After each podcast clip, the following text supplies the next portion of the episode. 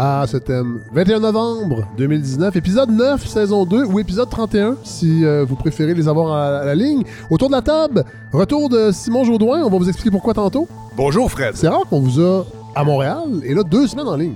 Bah écoutez, euh, j'assume ma montréalité. là. C'est très bien. Vous C'est avez- avec vous. vous avez une chemise carottée. C'est à votre contact. Oui. euh, Vous oui, avez remarqué mon beau chandail de plume traverse Ah ici? non, j'avais pas pour remarqué. vous envoyer un message. Ah euh, oui, oui, on ben va en oui. parler tantôt. Tout à fait. Hélène Faradji, Allô? bonjour. Vous êtes ici euh, après deux semaines d'absence? Ben oui. Et avant plusieurs semaines d'absence, peut-être? Ah, Peut-être. On en parlera tantôt. Oui, c'est ça. Et vous avez un livre avec vous qui est Mais- tout chaud? Mais oui, il est tout chaud, il est tout joli. Le cinéma américain d'Hélène Faradji. On va en parler euh, tantôt. Un livre que vous lancez dans la sphère, euh, dans les milliards de livres qui se lancent euh, Effectivement. en ce salon du livre. Falorando, toujours là? Toujours là. De temps toujours chanceux d'être là. Bon, vous êtes pas chanceux. Vous, Heureux d'être content. Vous faites votre chance. On fait sa Ouais, chance. On fait sa chance. Alors C'est voilà, beau, on est- c'est beau ce que vous dites. On est prêt pour euh, cet autre épisode de La Balado, le Fred Savard.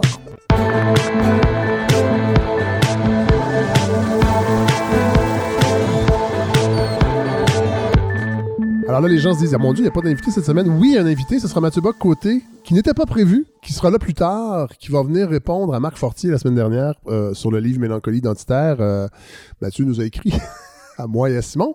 Euh, on, Moi, il m'a pas écrit. Non, Non. euh, moi non plus. Bon, alors il trouvait que ça serait peut-être intéressant qu'on lui tente de droite à droite. C'était pas prévu, mais je disais hey, pourquoi pas? On, on peut faire ça avec la balado. C'est un, c'est tellement un médium flexible. Euh, Simon Jaudoin, donc, euh, et vous étiez là, vous êtes mon partner in crime, si on peut dire. Vous Oui. étiez là la semaine dernière avec lui. J'avais besoin de renfort, je dois l'avouer. Euh, alors euh, voilà, On, euh, Mathieu va arriver un petit peu plus tard, puis euh, je crois qu'il a euh, phrase par phrase le livre de Marc. Écoutez, Je, je n'aime pas partager des conversations Marc privées, Lafond, mais il m'a bien écrit que j'ai une forme d'éthique là-dessus. Ce qui, ce qui rentre dans mon inbox reste dans mon inbox, pour le dire en latin comme ça, mais... ben, mettons que c'est à moi qui ai écrit ça. Ouais, mais il, il m'a écrit qu'il avait annoté. J'arrive avec une version corrigée de ce livre, Oui. donc j'ai Voilà. hâte de voir ça. Mais toujours animé de sa légendaire bonhomie. Ah ben oui, puis je disais, c'est- on va avoir du plaisir. Ça va être, euh, ça va être un échange euh, Cordial. cordial, mais, cor- mais corsé en même temps. Ouais, mais est-ce que je peux vous dire que j'aime bien ce qu'on fait justement là, parce que Mathieu me disait qu'il n'avait pas l'intention de Non, ça, répondre vrai, justement. vrai, oui. Et, et qu'on puisse le faire ici, Oui. dans une conversation où on sait que ce sera pas un dîner de con, et, Euh, et qu'on oui. ait l'occasion d'avoir une prise de parole Oui. comme ça, et de manière assez équilibrée. On a eu Marc, on aura Mathieu Bocoté. Je trouve ça intéressant. Non, puis je dois avouer que j'avais pensé à l'époque, ben à l'époque, il y a deux semaines, euh, quand j'ai fait... Non, non, l'époque. C'était bon temps. Ça va tellement vite aujourd'hui. Dans votre prime jeunesse. Oui, mais euh, je me disais, tu sais, quand j'ai reçu le livre de Marc Fortier, je me disais, est-ce que j'invite Mathieu Bock côté en même temps? Euh, et là, je me dis, ça va faire foire d'empoigne peut-être. Euh, des débats, il y en a tellement sur les par, un peu partout. Puis je, je trouvais que c'était plus intéressant d'être un peu plus posé. Et là, ben, d'avoir Mathieu aussi seul, sans l'auteur, qui lui va pouvoir un peu, un peu Qui va revenir la semaine prochaine, qui va, oui, c'est ça. Et là, on peut, va- faire des semaines, on peut faire des semaines et des semaines là-dessus. On n'aura pas le choix, Hélène Faradji, de faire plus de contenu parce que vous allez peut-être nous quitter. Ben peut-être. Bon, Euh, euh, on, on donne verra. pas des raisons. On verra. Mais on va- mais, on- mais je travaille fort pour pouvoir oui, revenir. c'est pas, c'est pas définitif du tout, mais euh, on le dit aux auditeurs, aux auditrices, ne vous surprenez pas si Hélène n'est pas là la semaine prochaine euh, ou dans deux semaines ou pour les 31 prochaines semaines. On travaille. mais mon cœur sera avec Ah, vous. ben oui, ben oui, ben oui, ben mais oui. Euh, vous, euh, vous n'avez pas de conflit avec euh, votre employeur euh, d'être ici à la balado? Non, j'ai très peu de conflits en général. Ah oui, hein? Ouais, c'est est-ce que c'est un bon ou un mauvais signe? Je sais pas. L'avenir nous le dira. Je ne sais pas. Non, mais tu sais, le monde des CPE, c'est c'est- c'est- c'est- c'est pas quelque chose qui nous prend trop de temps le soir, Non, généralement. Mais ça vous Donc, en quand prend le quand CPE même. est fermé, Oui. il est fermé. Il est fermé. Et donc, j'ai le temps de lire et puis de préparer. Mais une chance que, que j'ai pas besoin de suivre l'actualité politique en plus et puis de vous divertir, Mais ça, ça va d'écrire des ça, poèmes. Ben écoute, il faudra peut-être couper une journée au CPE, mais c'est pas fait. Couper ailleurs dans votre vie, votre, votre vie personnelle? Oh là là, ça, ça- Pour ce qui en reste. Le mariage aussi s'en occupe, hein? pas tant. Ça va, être la, Non, ça va être la promo cette ouais. semaine, si je pense, je dis ça. Ouais. Euh, Tu seras pas là la semaine prochaine. je Non, c'est ça, finalement. Un conflit administratif. autre chose qui Non, mais que occupe- j'ai vu oui. quelqu'un sortir dans les, dans la- sur Facebook une platitude du genre combien d'heures, de combien d'heures disposez-vous dans une semaine? Ouais. éveillé. Puis là, ben là, soustrayez votre temps au travail, soustrayez tout- Puis là, je regardais tout ce qui était soustrait, puis je me disais, il manque les enfants dans ouais. l'équation. Ah ouais. Si tu rajoutes les enfants, il Ouais. reste 11 minutes. Moi, j'avoue, je suis chanceux. Mon enfant est ado, alors euh, On y arrivera je le tous. vois de moins en moins. non, non, c'est pas On vrai. va faire un spécial famille. Oh oui. Oui, mais il y a que... Oui. Parlant de ça, il y a des belles choses qui s'en viennent pour cette... euh, Non, avant ça, on va remercier les gens. Là, on est... Euh, évidemment, la balado va être publiée samedi. euh, samedi le 23 novembre. Et là, aujourd'hui même, nous sommes le 21 jeudi, il est 19h09 et la campagne est à 95% 47 806 dollars sur 50 000. Je ne sais pas si on va l'avoir atteint samedi matin, mais si ce n'est pas fait, faites-le, s'il vous plaît, ceux qui l'ont pas fait encore, de, de participer à ce projet-là financièrement. Je vous le dis, si on n'atteint pas l'objectif, Mathieu Bocoté va être là chaque semaine. Alors ça, c'est quelque chose qui fait peur. C'est qui tout double, ça, Fred? Comme, euh, Ouais, oui, il va y avoir évidemment le, le, le, le 50 000 qui va nous permettre de faire la saison à Montréal, mais il y a des sorties qui s'en viennent. Je suis en pour parler, entre autres sur un épisode, euh, je, je sais pas, je devrais le dire, je vais le dire, un épisode sur le trad, sur le, sur le patrimoine vivant. Ouais, alors euh, on est en train de peaufiner ça. Il y a des épisodes qui s'en viennent aussi dans le bas du fleuve. J'ai euh, des épisodes qui s'en viennent aussi dans les cantons de l'Est. Euh, et possiblement sur la basse côte nord également. Je ne sais pas si ça va se concrétiser, mais ça, ça regarde bien. Fait que je sais que dans ce projet-là, il y a cette idée, évidemment. Simon on en a parlé souvent. puis C'est pour ça que vous avez embarqué d'aller en région. Ça s'est pas fait encore euh, cet automne, mais n'ayez crainte. Si, on, est allé à Ah ouais, à Victoriaville. Oui, mais ça fait tellement longtemps. C'est le Ben, premier épisode. oui, oui, je on- sais. Vous avez raison. On on était presque en pleine canicule. on est allé à Rouen-Noranda aussi. Mais on, on, est, on, y a- on y est pas retourné depuis, mais on travaille fort là-dessus. Fait qu'il y y a ça qui s'en vient. Euh, il y a Godefroy Lorando, possiblement ouais, peut-être une petite un, histoire. un- un conte de Noël. Ce ne sera pas de Noël, mais. euh, Ben, dans le temps des fêtes, on va, on va le pour publier. la euh, Noël. Oui, voilà. oui. Une histoire que j'ai écrite pour les enfants de, de- de mon groupe il y a 10 ans. Et je me suis toujours dit, ah, Mais là, avec des ambiances. Là, on, va, Ben là, on- on c'est- va être plus dans le, le- le- le- le- la création sonore de la balado. oui, là. il faudrait que quelqu'un puisse jouer du piano live. Ah, ça, ça se trouve, ça. Ouais, Je peux essayer mal, mais, Ça se trouve. mais, mais dites-moi, Fred, pour le trad, ce serait aussi, vous avez l'intention d'aller dans la, dans la Naudière? ou Ben, quelque je pense que je pense qu'on n'en est pas rendu là de, de, de, de, de trouver l'endroit exact, mais je pense que c'est un naturel d'aller dans la nausière pour aller parler de, Ouais. du patrimoine. Lançons ça dans l'univers, s'il y a des gens de la Naudière. qui- Oui, entre Ouais. autres. Oui, tout à Je fait. connais bien des gens, je pourrais vous aider à Et l'arbre généalogique Laurando a des, des racines. C'est hein, vrai, à Saint-Gabriel. Ah Oui, à Saint-Gabriel de Brandon. Oui, tout à fait. Alors, on travaille là-dessus. On travaille vraiment fort là-dessus. Et Simon, euh, votre t-shirt de Plume la Traverse, c'est pas un hasard, c'est qu'on travaille également. Moi, j'aimerais parler de musique dans cette balado-là. Euh, avoir une chronique musicale, je suis pas sûr, mais avoir des épisodes euh, dédiés à des pans de la musique, moi, ça, ça m'intéresse. Et un qu'on a envie de faire, c'est sur Plume la Traverse, sur, sur la discographie, en fait, de Plume la Traverse. Oui, cette discographie qui demeure mystérieuse puisque l'œuvre de Plume la Traverse est surtout disponible en numérique, sauf pour ses, ses Mais- albums les plus récents, Oui, en mais- compilation, ces Oui. fameux lourds passés de, De- Plume la Traverse, qui ne sont pas les albums de manière qu'on peut, qu'on peut écouter de manière intégrale. Non, il y a des. Et- de, de chaque, chaque volume a toutes sortes de chansons de toutes sortes d'années. Il n'y a pas vraiment de logique derrière ça. Alors Euh, que les disques ben oui. De Plume, et on va en prendre des disques, là, des bons vieux records, Oui. ça s'écoutait, même la face A, Ah, la ben oui. face B, ça Ben se tenait parfois avec une certaine théâtralité Et dans tout ça. Et beaucoup ne sont même plus disponibles. Ils n'ont pas été numérisés. Ils n'ont même pas Non. été mis en CD à l'époque. Ouais, non, il y a Pomme de route qui a été mis en, en numérique et livraison par en arrière, si je ne m'abuse. Peut-être All Dress aussi All Dress, qui, est, qui est en numérique. Mais écoutez, c'est une œuvre très dense, méconnue et méconnue pour ce qu'elle était que de la manière qu'elle était présentée au public en Ouais. forme de disque à l'époque. Donc, euh, oui, on, on faut absolument faire une Ben, on va le faire, on on le faire, ça va partagera décembre. notre passion. Ça va et faire je vais vous sortir pour vous rendre jaloux là, tous mes Oui. bons vieux Puis- vinyles. Puis on va euh, faire de jouer des tunes, on va mettre des extraits, euh, et on va aller plus loin que ça peut-être même. On va militer pour que les albums euh, soient réédités. Un coffret de Plume Ah, ça serait- mais je pense qu'il faut. Nous pourrions être les éditeurs. On s'adresse à la production Faneuf. On envoie fait, ça dans l'univers. Si Plume nous écoute, Voilà. euh, écris-nous, Plume. Oui. Ceci dit, ce que dit Simon, euh, ça me, ça, ça m'a- ça m'allume quelque chose parce qu'il y a un grand pan du cinéma québécois qui n'a pas été numérisé vrai. non plus. C'est vrai. Plein de choses qui sont pas disponibles. Mais il y a Claude Ça- Fournier qui s'en occupe, mais bon. euh, C'est plus lui. Non, c'est Ah, Éléphant. c'est, est plus avec Éléphant, c'est vrai. On le salue c'est d'ailleurs. Je pense qu'il nous écoute. Mais bref, ce serait un combat à mener. Ben oui. Pourquoi pas la balado pourrait s'engager euh, dans vrai. la préservation des Quand vous viendrez, Hélène, Ouais, euh, voilà, avec votre nouveau statut. Ouais. on, Ouais, on va de faire ça. ça. Oui. Euh, sinon, ben, je constate que si vous êtes tous ici autour de la table, vous n'êtes pas devenu ministre libéral euh, cette semaine sous le gouvernement de Justin Trudeau. Ça a passé proche. Oui, L'un ben- n'empêcherait pas l'autre, j'ai l'impression. Ah, je sais pas. On va écouter un extrait. Moi, Stephen Guilbeault, je promets et déclare solennellement et sincèrement qu'au mieux de ma compétence et de ma connaissance, j'exécuterai loyalement et fidèlement les pouvoirs et je m'acquitterai des responsabilités qui m'ont été confiées en qualité de ministre du patrimoine canadien. On a, euh, on a oublié que j'ai vu les images de ça et la Bible encore. hein. J'avais oublié qu'on fait, Oui. le- on, on fait le- la promesse solennelle sur la Bible. C'est quand même euh, particulier. Euh, Tant de débats sur la laïcité. Oui, ouais. Alors, ça vous dit quoi, ça? Je sais que, bon, moi, j'en ai parlé cette semaine euh, sur une autre station avec Paul Journet du non-ministère de l'Environnement attribué à, à Stephen Guilbeault. Simon, vous ça, ça vous a pas... euh, Mais j'en Vous pas déchiré votre j'en ai chemise? parlé sur la même station que vous, Oui. euh, peut-être même le même jour. Oui, ça laisse assez- sûrement assez- avec plus de profondeur. Non, ben je, je crois pas. mais ben, un, ça m'étonnait qu'on puisse être étonné. Je- je Oui, mais c'est ça, je, oui. je ne crois pas que ce serait un cadeau à lui faire de le mettre à l'environnement comme ça. Non. Euh, évidemment, de toute façon, il y avait trop de pression. Oui. Et, et aussi, regardons de l'autre côté. Moi, c'est l'insatisfaction du monde euh, artistico-médiatique Ouais. qui a pu voir là-dedans une mauvaise euh, Ce sont des naïfs. nomination. Il connaît rien là-dedans.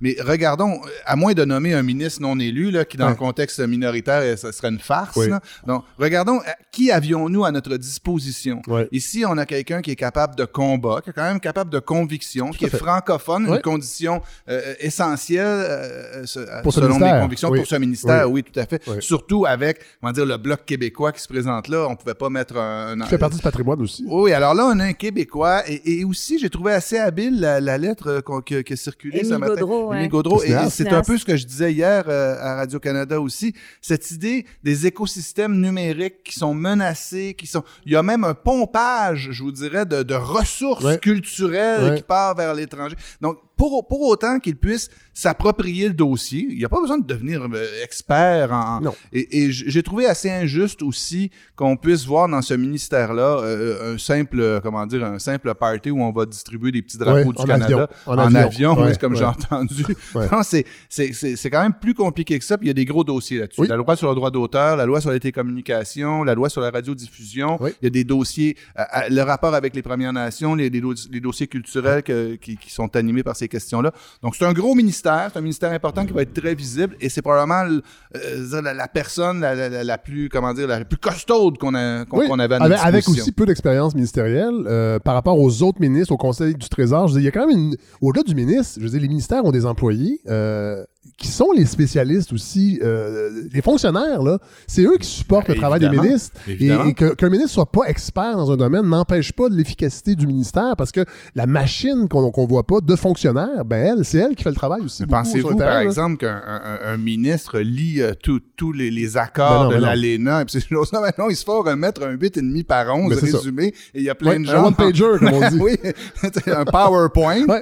Et de toute façon. Ben de toute façon, mais donc j'ai trouvé un peu, euh, comment dire, l'imbroglio et ça me dépassait un peu. Je que les gens, les gens qui ont voté pour lui ont été trahis. Puis, en même temps, on, on Pourtant, parle. il l'avait dit à notre balado. Hein? Oui. Il l'avait dit, on m'a rien promis. Non. Puis, euh, Ouais, voilà. mais c'est vrai que c'est faut pas oublier que c'était notre balado qui avait annoncé euh, son a- saut en politique. Et Ce et- lieu de tous les débats. ce Oui, lieu et de- c'est là qu'il avait annoncé qu'il ne serait pas ministre de Oui, l'Environnement. On le savait. De toute façon, ça reste, on- c'est quand même un gouvernement qui a acheté un pipeline, là, qui doit, euh, qui doit euh, renouer avec les électeurs de l'Ouest. Je sais, c'est certainement pas euh, un, un- un ministre qui s'est francophone? publiquement, oui, a- au Québec. Oui. On n'avait pas besoin de lui là à ce moment-là. Non, non. Puis de toute façon, est-ce que, ouais. est-ce qu'un environnementaliste aurait fait un bon travail au ministère de l'Environnement si on regarde, par exemple, tous les médecins qui se sont succédés au ministère de la Santé au Québec? Ah, vous êtes sévère. Bon Ben, Non, mais voilà, je lance la question. Cela dit, il y a 10 Québécois, Québécoises qui seront euh, de ce Conseil des ministres. Je vais vous les énumérer vite, vite quand même, parce que c'est une émission sur l'actualité et euh, il y a des gens que j'ignorais là-dessus. Je ne les ferai pas toutes, là, mais le devoir a fait un beau dossier d'ailleurs là-dessus. Marc-Claude Bibeau sera ministre de l'Agriculture et de l'Agroalimentaire, député de Compton-Stansted, ça c'est sur le bord des lignes, comme on dit. Très belle région Une loyaliste. pas loin de, pas loin de oui, 49 ans, euh, a déjà été brièvement ministre de, de l'Agriculture à la fin du premier mandat. Euh, on va avoir également, euh, attendez, François-Philippe Champagne, un homme qui m'a beaucoup diverti le soir du 21 octobre quand il a remercié son bon travail pour avoir remporté euh, l'élection. C'est quelqu'un qui euh, va être très, très à l'aise, je crois, ministre des Affaires étrangères, dans de grands banquets où il pourra... euh, Se remercier se lui-même. remercier lui-même. Et d'ailleurs, vous- je sais pas si vous, vous allez voir la son photo. appétit. Vous allez voir la photo sur le devoir, c'est une photo de casting avec euh, la main sous le menton. Euh, mais il paraît qu'il est très, très, très efficace. Jean-Yves Duclos, président du Conseil du Trésor euh, de circonscription de Québec, 54 ans, économiste de formation. On a également comme... On a, là, il faut le dire, elle n'est pas québécoise, mais je pense pas, Mona Fortier, euh, dans Ottawa-Vanier, ministre de la prospérité de la, Ah oui, classe, la moyenne, moyenne. et ministre associé des Finances. Ah, ça, c'est un dossier intéressant. ça, Oui, la prospérité de la classe moyenne. Je sais pas comment comment on la, comment on- c'est quoi là, les barèmes pour que la. En fait, c'est parce pas- que c'est comme la promesse globale de tous les partis politiques, la prospérité de la classe Oui. moyenne. Je trouve ça. Mais ça, ça fait, ça C'est fait pas si longtemps, ça. Simon. Ça, ça fait peut-être 10-12 ans, je trouve, qu'on a une fixation sur la classe moyenne, de la classe politique. C'est depuis qu'il n'y en a plus. C'est Depuis ça, qu'il y en a- exact. afin qu'elle demeure bien moyenne. Exactement. Alors évidemment, euh, si elle est trop efficace, elle va perdre son travail parce que Ouais. si la classe moyenne devient riche, il n'y aura plus de classe moyenne, donc plus besoin de ministère de la classe moyenne. Alors, euh, ça va être difficile pour Mona Fortier. C'est un catch-22. Sinon, Marc Garneau, ministre des Transports, de retour, euh, dans lui qui, est- qui est député de Notre-Dame-de-Grâce, euh, Westmount. 70 ans déjà pour euh, Monsieur Garneau, qui a été un astronaute, un cosmonaute. Un cosmonaute. Un cosmonaute, faut dire. J'aime le mot Moi cosmonaute. aussi. Euh, sinon, qu'est-ce qui reste? Ah ouais, Mélanie Joly qui sera ministre du Développement économique et des langues officielles, les langues officielles qu'elle ne maîtrise pas, autant euh, en français qu'en non, c'est pas vrai. Cela dit, euh, dans un article précédent dans Le Devoir, euh, les, des fuites disaient que dans le fond, on- elle allait prendre du galon uniquement pour son bon travail durant la campagne électorale parce qu'elle a fait beaucoup, beaucoup de porte-à-porte et qu'elle a ramassé beaucoup d'argent pour le parti. Alors, euh, ah, un seul mot, cynisme. Cynisme. Voilà. J'ai entendu un petit silence passer, là, puis tout était là. Ah, ben, il y a Pablo Rodriguez, évidemment, Ah, l'ineffable Pablo. Pablo oui. euh, oui. on a vu qu'il était capable de se fâcher en chambre. Eh là Non, là, on lui a oui. dit on va Ça, te donner un job où tu vas te fâcher tout le temps. Ça, c'est un bon Canadien français. Leader du gouvernement à la Chambre des communes. Lui, il- non, mais lui il serait bon sous Louis Saint-Laurent. Euh, toute la semaine, on s'est demandé est-ce que euh, Justin Trudeau va nommer un lieutenant? On pensait que c'était un, un- un vestige des années, euh, des belles années euh, constitutionnelles des années 80-90, mais non. Le poste existe toujours, sauf qu'avec 10 ministres, je je suis pas sûr qu'on avait besoin de ça. Alors, on est très, très, très fiers euh, de nos Québécois, de nos Canadiens français qui réussissent si bien sur la colline. Jean Chrétien avait raison. Si- on n'a pas besoin des souverainistes. On est capable de réussir dans ce pays-là. Regardez-moi, j'ai eu 33 ministères. Voilà. Alors, euh, je n'irai pas plus loin. Non, non, c'est bon, je pense.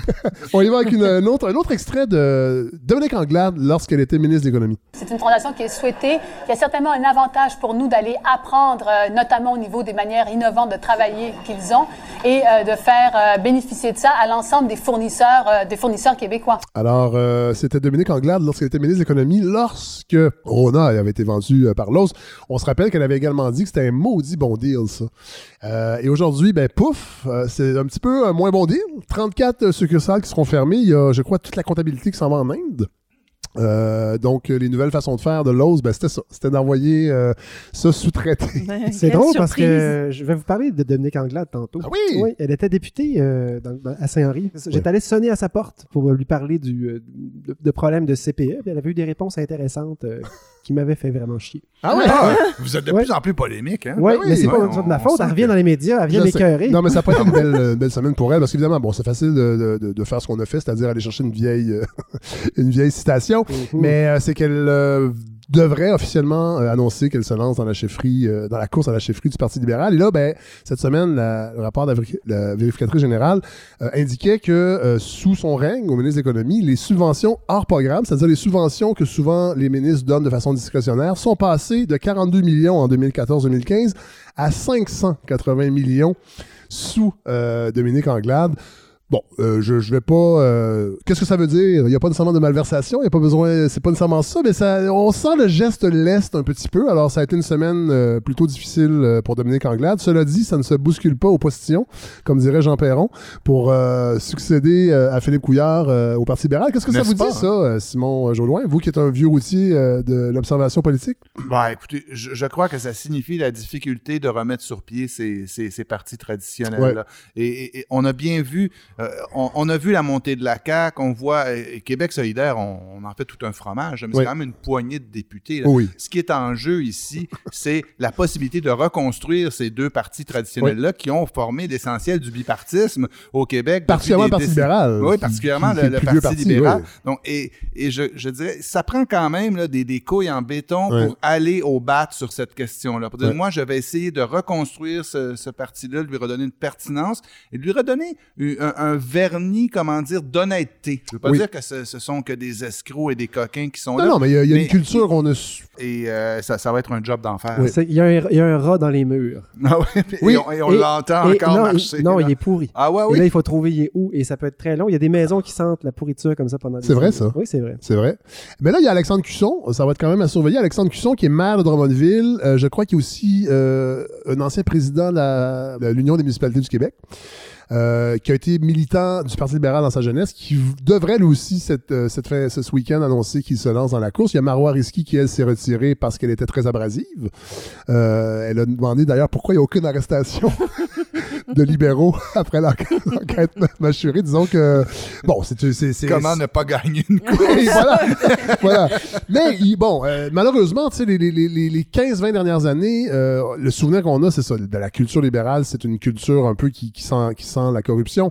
Mais il faut pas oublier quand même que c'est un parti, un, un grand parti qui a fait de grandes choses à notre époque. Et je, et je crois que euh, on essaie de voir, j'imagine, si on est capable de ressusciter un peu cet esprit-là, cet esprit de débat, parce que ça a été souvent contesté aussi dans les dernières années. C'était imp- impossible de débattre au Parti libéral. Les congrès, c'était des acclamations, des ovations au chef et des résultats financiers de la dernière campagne de- des donateurs et c'était tout. Il n'y avait pas de débat comme souvent on rit du PQ mais ou même de Québec solidaire, mais c'est des partis qui, dans leur vie démocratique, ont des débats, ce qui était euh, absent euh, du Parti libéral. Des débats et des assassinats aussi, les deux. Oui, Oui. Pensez à la dernière campagne électorale où, et je le dis en, tout respect pour euh, l'actionnaire principal du média pour lequel je travaille, Oui. Alexandre Taillefer, que, que je connais personnellement. vous savez que je suis Et- actionnaire principal aussi du média dans lequel vous Ah, exprimez ben présentement.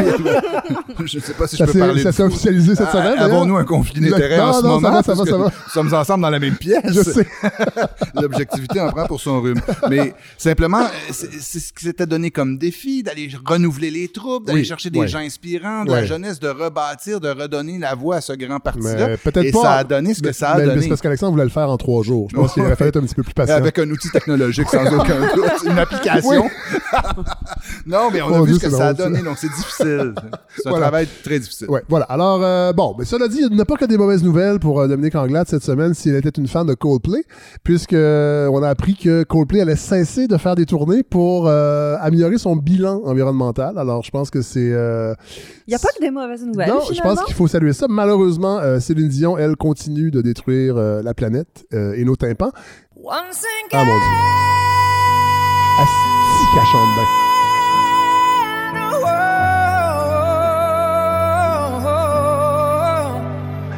qu'elle chante bien. C'est beau quand même. Vous vous lancez pas dans du Céline bashing. Non, non, non, je l'ai fait beaucoup. J'ai déjà donné, euh, Simon. Cela dit, euh, il n'y a pas que euh, les, il n'y a pas que Céline Dion et ses fans qui sont stridents. Il y a aussi les détracteurs de Roman Polanski, Ah! euh, Hélène Ben Faradji. oui. C'est votre sujet cette semaine, ça? Ben oui, évidemment. Je me suis absentée deux semaines Oui. à peine et le cinéma français a implosé Oui. pendant ce temps-là. C'est hallucinant. L'Académie française aussi, j'ai Oui. Deux ans après tout le monde, hein, parce que c'est ce qu'on doit appeler la spécificité culturelle française, faire semblant que le viol c'est de la séduction. Ça doit être, euh, ça doit être ça. Donc euh, le merveilleux monde culturel français a été secoué par deux événements qui ont été le moteur des deuxièmes assises pour la parité, l'égalité et la diversité dans le cinéma et l'audiovisuel qui se sont tenues cette semaine en France. Et je vais vous en reparler, mais pour bien situer les deux événements en question, ce n'est pas le philosophe Alain Finkielkraut qui, dans une émission de débat sur la chaîne d'info en continu LCI, en a appelé au viol comme une poule de tête avec son désormais dégueulassement entré dans la légende.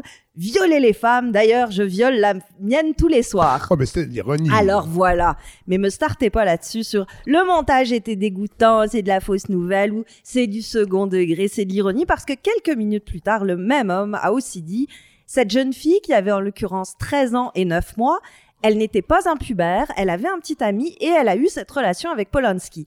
Alors quand t'es rendu à dire mais attendez monsieur le juge, elle avait 13 ans, elle portait une jupe, elle savait ce qu'elle faisait, t'es pas drôle, t'es même pas funné, t'es juste un odieux. Nos deux événements dont je vous parle, c'est plutôt l'actrice Adèle Haenel, Oui. formidable actrice dans La naissance des pieuvres, En liberté ou Portrait de la jeune fille en feu, qui maintenant est une deux actrice. films différents, ça, ou c'est le même trois titre? films différents. Ah, ok, ok. Trois films. je vous referai une liste de films à voir. euh. Oh là là. A- Avez-vous le droit? qui maintenant est donc une actrice respectée, connue et qui a décidé de parler à Mediapart du harcèlement et des agressions qu'elle a subies quand elle avait entre 13 et 16 ans de la part d'un cinéaste qui s'appelle Christophe Rougia, qui maintenant est radié de la Société des réalisateurs français. Elle a fait ça avec énormément de dignité, de tenue, de droiture. Euh, on peut voir ça sur YouTube. Elle a expliqué pourquoi elle parlait, pourquoi maintenant, pourquoi comme ça. Et ce qui ressortait, c'était beaucoup le fait que les victimes comme elle, bah, elles se méfient de la justice. Parce que la justice, souvent, ne permet pas la condamnation des coupables. Et qu'elle demande aux femmes de faire la preuve de ce qui est arrivé sans jamais réellement les croire parenthèse pour vous conseiller l'incroyable série Unbelievable sur Oui, Netflix. On en a parlé euh, il y a sur- deux semaines, je pense. sur ici. ce sujet-là. en a parlé, ouais. C'est formidable, vraiment. Donc, une heure de web euh, qu'on peut voir sur YouTube via Mediapart, c'est assurément un des événements médiatiques de cette année parce que c'est un moment de pure intelligence, de réflexion, où on refuse tout chantage à l'émotion. Euh, vraiment, on va pas du tout chercher dans le racolage, mais surtout, ça a ouvert les vannes de la parole, de l'écoute en France, parce que maintenant, enfin, tout le monde a l'air d'avoir un avis sur ces questions. Vous pouvez faire une petite recherche Google si ça vous amuse. On a l'impression que tous ceux qui ne parlaient pas et qui laissaient Catherine Deneuve dire oh là là mais la séduction euh, ça mérite quand même une petite main aux fesses dans le métro hein. Tout ce monde-là reprend le micro. On a Isabelle Huppert qui a appelé à une protection économique des femmes, des actrices notamment. Une protection économique. Ouais, que dans les contrats désormais soit inclus une clause qui Ah. permette que les femmes soient payées de façon parfaitement Ah, égalitaire. ok, ok, ok, à ce Euh, niveau-là. Ok, ben oui, Ben, c'est ouais. la moindre des Ouais. choses. Euh, la réalisatrice Rebecca Zlotowski aussi, qui dans ses fameuses assises du cinéma a appelé à la tenue d'états généraux sur les abus de pouvoir et les abus sexuels sur les plateaux. En fait, j'ai l'impression que ces femmes qui maintenant s'expriment, ce sont elles qui comprennent le mieux la conclusion qu'a portée Zola à la lettre J'accuse, qui est au cœur du nouveau film de Roman Polanski. Je vous la cite. Je n'ai qu'une passion, celle de la lumière, au nom de l'humanité qui a tant souffert et qui a droit au bonheur. Et on pourrait se dire, bah, les Français, ils sont latins, ils capotent, c'est rien, c'est beaucoup de bruit pour rien, on remue ci- ciel et terre pour une tempête dans un verre d'eau. Oui, mais non, parce que Adèle Haenel, en fait, elle n'a pas été seule. Quelques jours après, c'est une autre femme, Valentine Monnier, photographe, qui, dans le contexte de la sortie en salle du nouveau film de Roman. Polanski, J'accuse, a décidé de parler et donc de ramener à une douzaine le nombre de femmes qui affirment avoir été agressées par le cinéaste au courant des années 70 quand elles étaient mineures. Alors Ouais. là, j'ouvre une parenthèse parce que moi, personnellement, je ne comprends pas. C'est quoi cette affaire, genre de cinéma, de penser qu'une enfant, parce que 13 ans, c'est une enfant, c'est un objet de désir sexuel? Êtes-vous malade? Ouais. Je pense que oui. Et assurément, vous ne méritez pas d'avoir le droit, que dis-je, le privilège d'avoir un objectif entre les mains. Donc Polanski, lui aussi radié de la Société française des réalisateurs, et toujours, comme toujours, quand il y a ce genre d'accusation, on avait eu la même chose euh, pour l'antisémitisme de Céline ou la pédophilie de Michael Jackson, Ouais. la grande question, c'est-à-dire est-ce qu'il faut séparer l'homme de l'œuvre? Ouais. Est-ce que j'ai encore le droit de regarder Rosemary's Baby, Le bal des vampires, Le pianiste, Répulsion, etc., etc. Sur le sujet, je vais vous faire écouter la délicieuse Blanche Gardin qui, lors de la remise des Molières en 2017, questionnait tout cela. Alors 2017, oui, parce qu'il y a certaines questions qui se règlent plus vite que d'autres. hein. Peut-être qu'on aurait dû, on aurait dû mettre Monsieur Jolin Barrette en charge de la question du cinéma français. Ça aurait peut-être été plus vite. En tout cas, on écoute Blanche Gardin. Donc, dans la Parce que catégorie. moi, quand j'étais petite, en fait, c'était mon rêve d'être comédienne de théâtre. Et mes parents m'avaient inscrit à un atelier de théâtre. Et, et j'adorais ça. J'adorais être sur scène avec mes petits camarades. Surtout parce que pendant qu'on était sur scène, le metteur en scène ne pouvait pas nous toucher. Bien. Mais il faut. euh, c'était un metteur en scène génial par ailleurs. hein. Ouais. D'accord. Parce qu'il faut savoir euh, séparer l'homme de, de l'artiste. Donc, on, on- on est là pour remettre. euh, Et c'est le- bizarre d'ailleurs que cette indulgence s'applique seulement aux artistes. Parce qu'on ne dit pas par exemple d'un boulanger, euh, oui d'accord c'est vrai, il viole un peu des gosses dans le fournil, mais bon il fait une baguette extraordinaire. euh, on veut pas. hein. Ouais, ouais. c'est hein? Ouais. Si on pose la question comme ça, c'est vrai que ça devient un petit peu Mais plus clair. ça. Ouais. Donc. Cette question de Ouais, non, mais attends, qu'est-ce que je fais avec mon, mon, mon roman de Céline? là? Ben, je vais vous décevoir, Ou mais je vais, Trailer de je Michael vais- Jackson. je vais vous renvoyer à votre morale personnelle Ouais. si vous en reste, parce que l'être humain est doué d'intelligence, c'est ce qui le différencie du cloporte, et il est capable de faire la part des choses lui-même. C'est notre morale individuelle qui est mise en cause devant cet enjeu. Est-ce que je dois regarder, écouter, lire en sachant que l'auteur est une crapule ben, Je vais vous dire, écoutez votre cœur et démerdez-vous. Tout simplement. Par contre, là où ça devient, je crois, un vrai sujet collectif, cette histoire de Polanski, c'est qu'elle nous force à nous questionner sur le statut de l'artiste dans nos sociétés. On nous a toujours appris que les artistes, c'était des êtres raffinés, à part, dotés de génie, loin des considérations terre à terre du commun des mortels. Des Je souligne que Simon a son t-shirt de Plume de Plume la Traverse. Alors pour le raffinement, euh, Et, et Gainsbourg, vers la fin de sa vie, Oui. était tout à fait raffiné et délectable. Oui, on a toujours cette idée qu'ils sont un peu mieux que les autres, que ce sont des genres de surhommes, hein, comme dirait Nietzsche, hein, qui avait vraiment inspiré des belles choses à l'humanité euh, de façon générale, artistes stars, euh, au-dessus de la mêlée. Mais admettre que ces hommes-là fautent ne sont au final que des communs, que des mortels comme nous. Collectivement, ça nous chamboule parce que ça nous enlève des dieux, ça bouscule un ordre établi, ça rend ça inconfortable. D'où l'envie pour certains de continuer à défendre l'indéfendable. Oui, il a violé, mais attendez, c'est quand même un génie.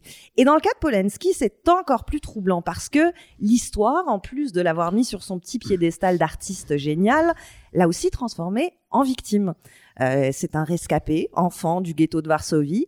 Il a été l'époux d'une jeune actrice enceinte, blonde, massacrée par Charles, Charles Manson. Et une victime coupable, ben ça se peut pas. Ça fait imploser nos neurones collectifs. Ouais. Comment est-ce qu'on peut dealer avec cet oxymore-là? Comment est-ce qu'on peut comprendre une victime coupable sans avoir recours au bon vieux? Oui mais Oui, il est coupable, mais ça se comprend, ça s'explique, ça s'excuse. Et c'est exactement là que je pense qu'on peut commencer à mettre le doigt sur pourquoi ça a pris aussi longtemps, pourquoi ça résiste autant quand vient le temps de condamner ces hommes qui sont quand même des affreux, il faut le rappeler, c'est qu'on ne sait pas comment les penser, on ne sait pas comment dealer avec ce statut un peu bizarre qui est leur. On nous a toujours appris qu'ils étaient à part, ils ont accès à une vie de privilèges incroyable, les tapis rouges, la création, le monde merveilleux, des gens qui ont le droit de dire non, toi, tais-toi parce que moi, je crée.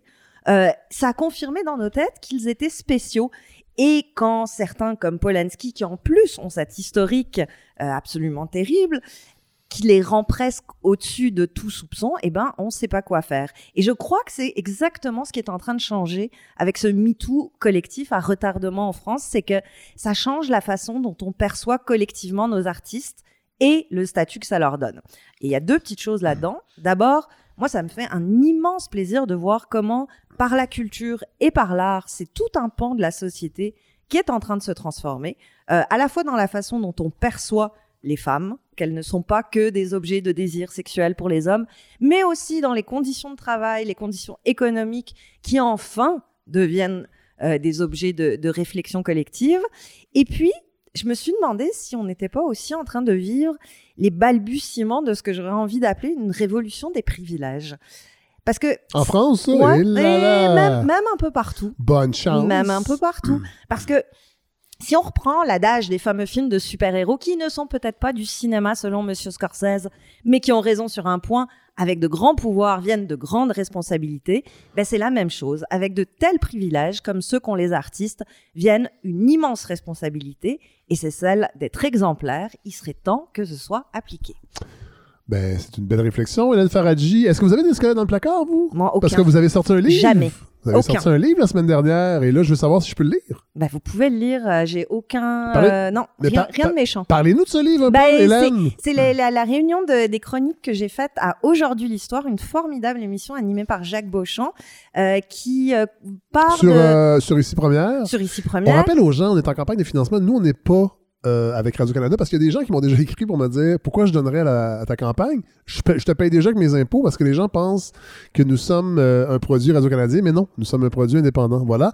Mais donc, Et donc, ici qui l'histoire. parle de Citizen Kane jusqu'à Pulp Fiction en huit chapitres. Comme ça, j'essaye de faire une, une histoire impressionniste du cinéma américain. Puis c'est les chroniques donc que j'ai faites à la radio, mais euh, bonifiées. Ça me rappelle les- le, format des Que sais-je? Oui, c'est vrai, Que exactement. sais-je le- sur le cinéma américain. Exactement. Ouais. Et c'est formidablement illustré par Francis Desharnais, qui Ah. est un, un auteur de romans graphiques euh, québécois que je trouve extraordinaire, qui s'est emparé de ces chapitres-là, qui les a illustrés comme il voulait et qui a fait un travail fabuleux. Ben merci euh, Hélène. Euh, on va évidemment mettre euh, la couverture de, de- de- de votre livre et on espère vous retrouver Ben, moi aussi, éventuellement à ce micro. Je pense que oui. Euh, on se croise les doigts. Ouais. Ben, merci Tout à Hélène. fait. Vraiment.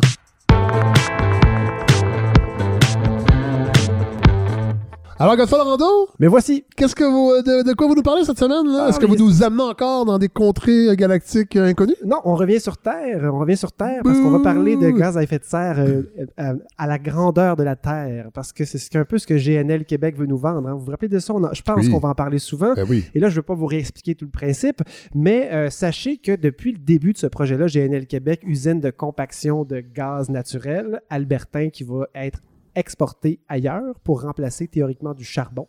Donc, on nous vend ça comme étant un bilan positif pour la planète. Et euh, les ministres du gouvernement Legault, jusqu'ici, ont eu peu de réserves pour appuyer ce projet-là, malgré que l'opposition est assez bien articulée, puis les arguments sont assez clairs Oui. et forts, puis j'ai pas eu trop de misère à les comprendre. Donc, si moi j'ai compris, les autres ont compris.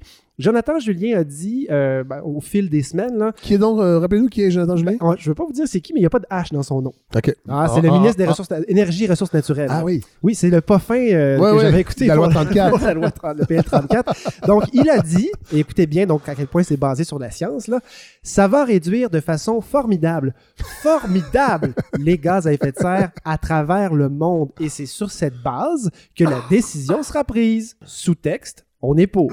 Wow. Je citais il y a deux semaines le ministre de l'Environnement, Benoît Charette, qui affirmait qu'il n'hésiterait pas à financer ce même projet-là à même l'ancien fonds vert, Ah oui. puisque c'est un projet qui va Qui est formidable. permettre la transition énergétique et donc que ceux qui étaient contre la transition allaient en arracher.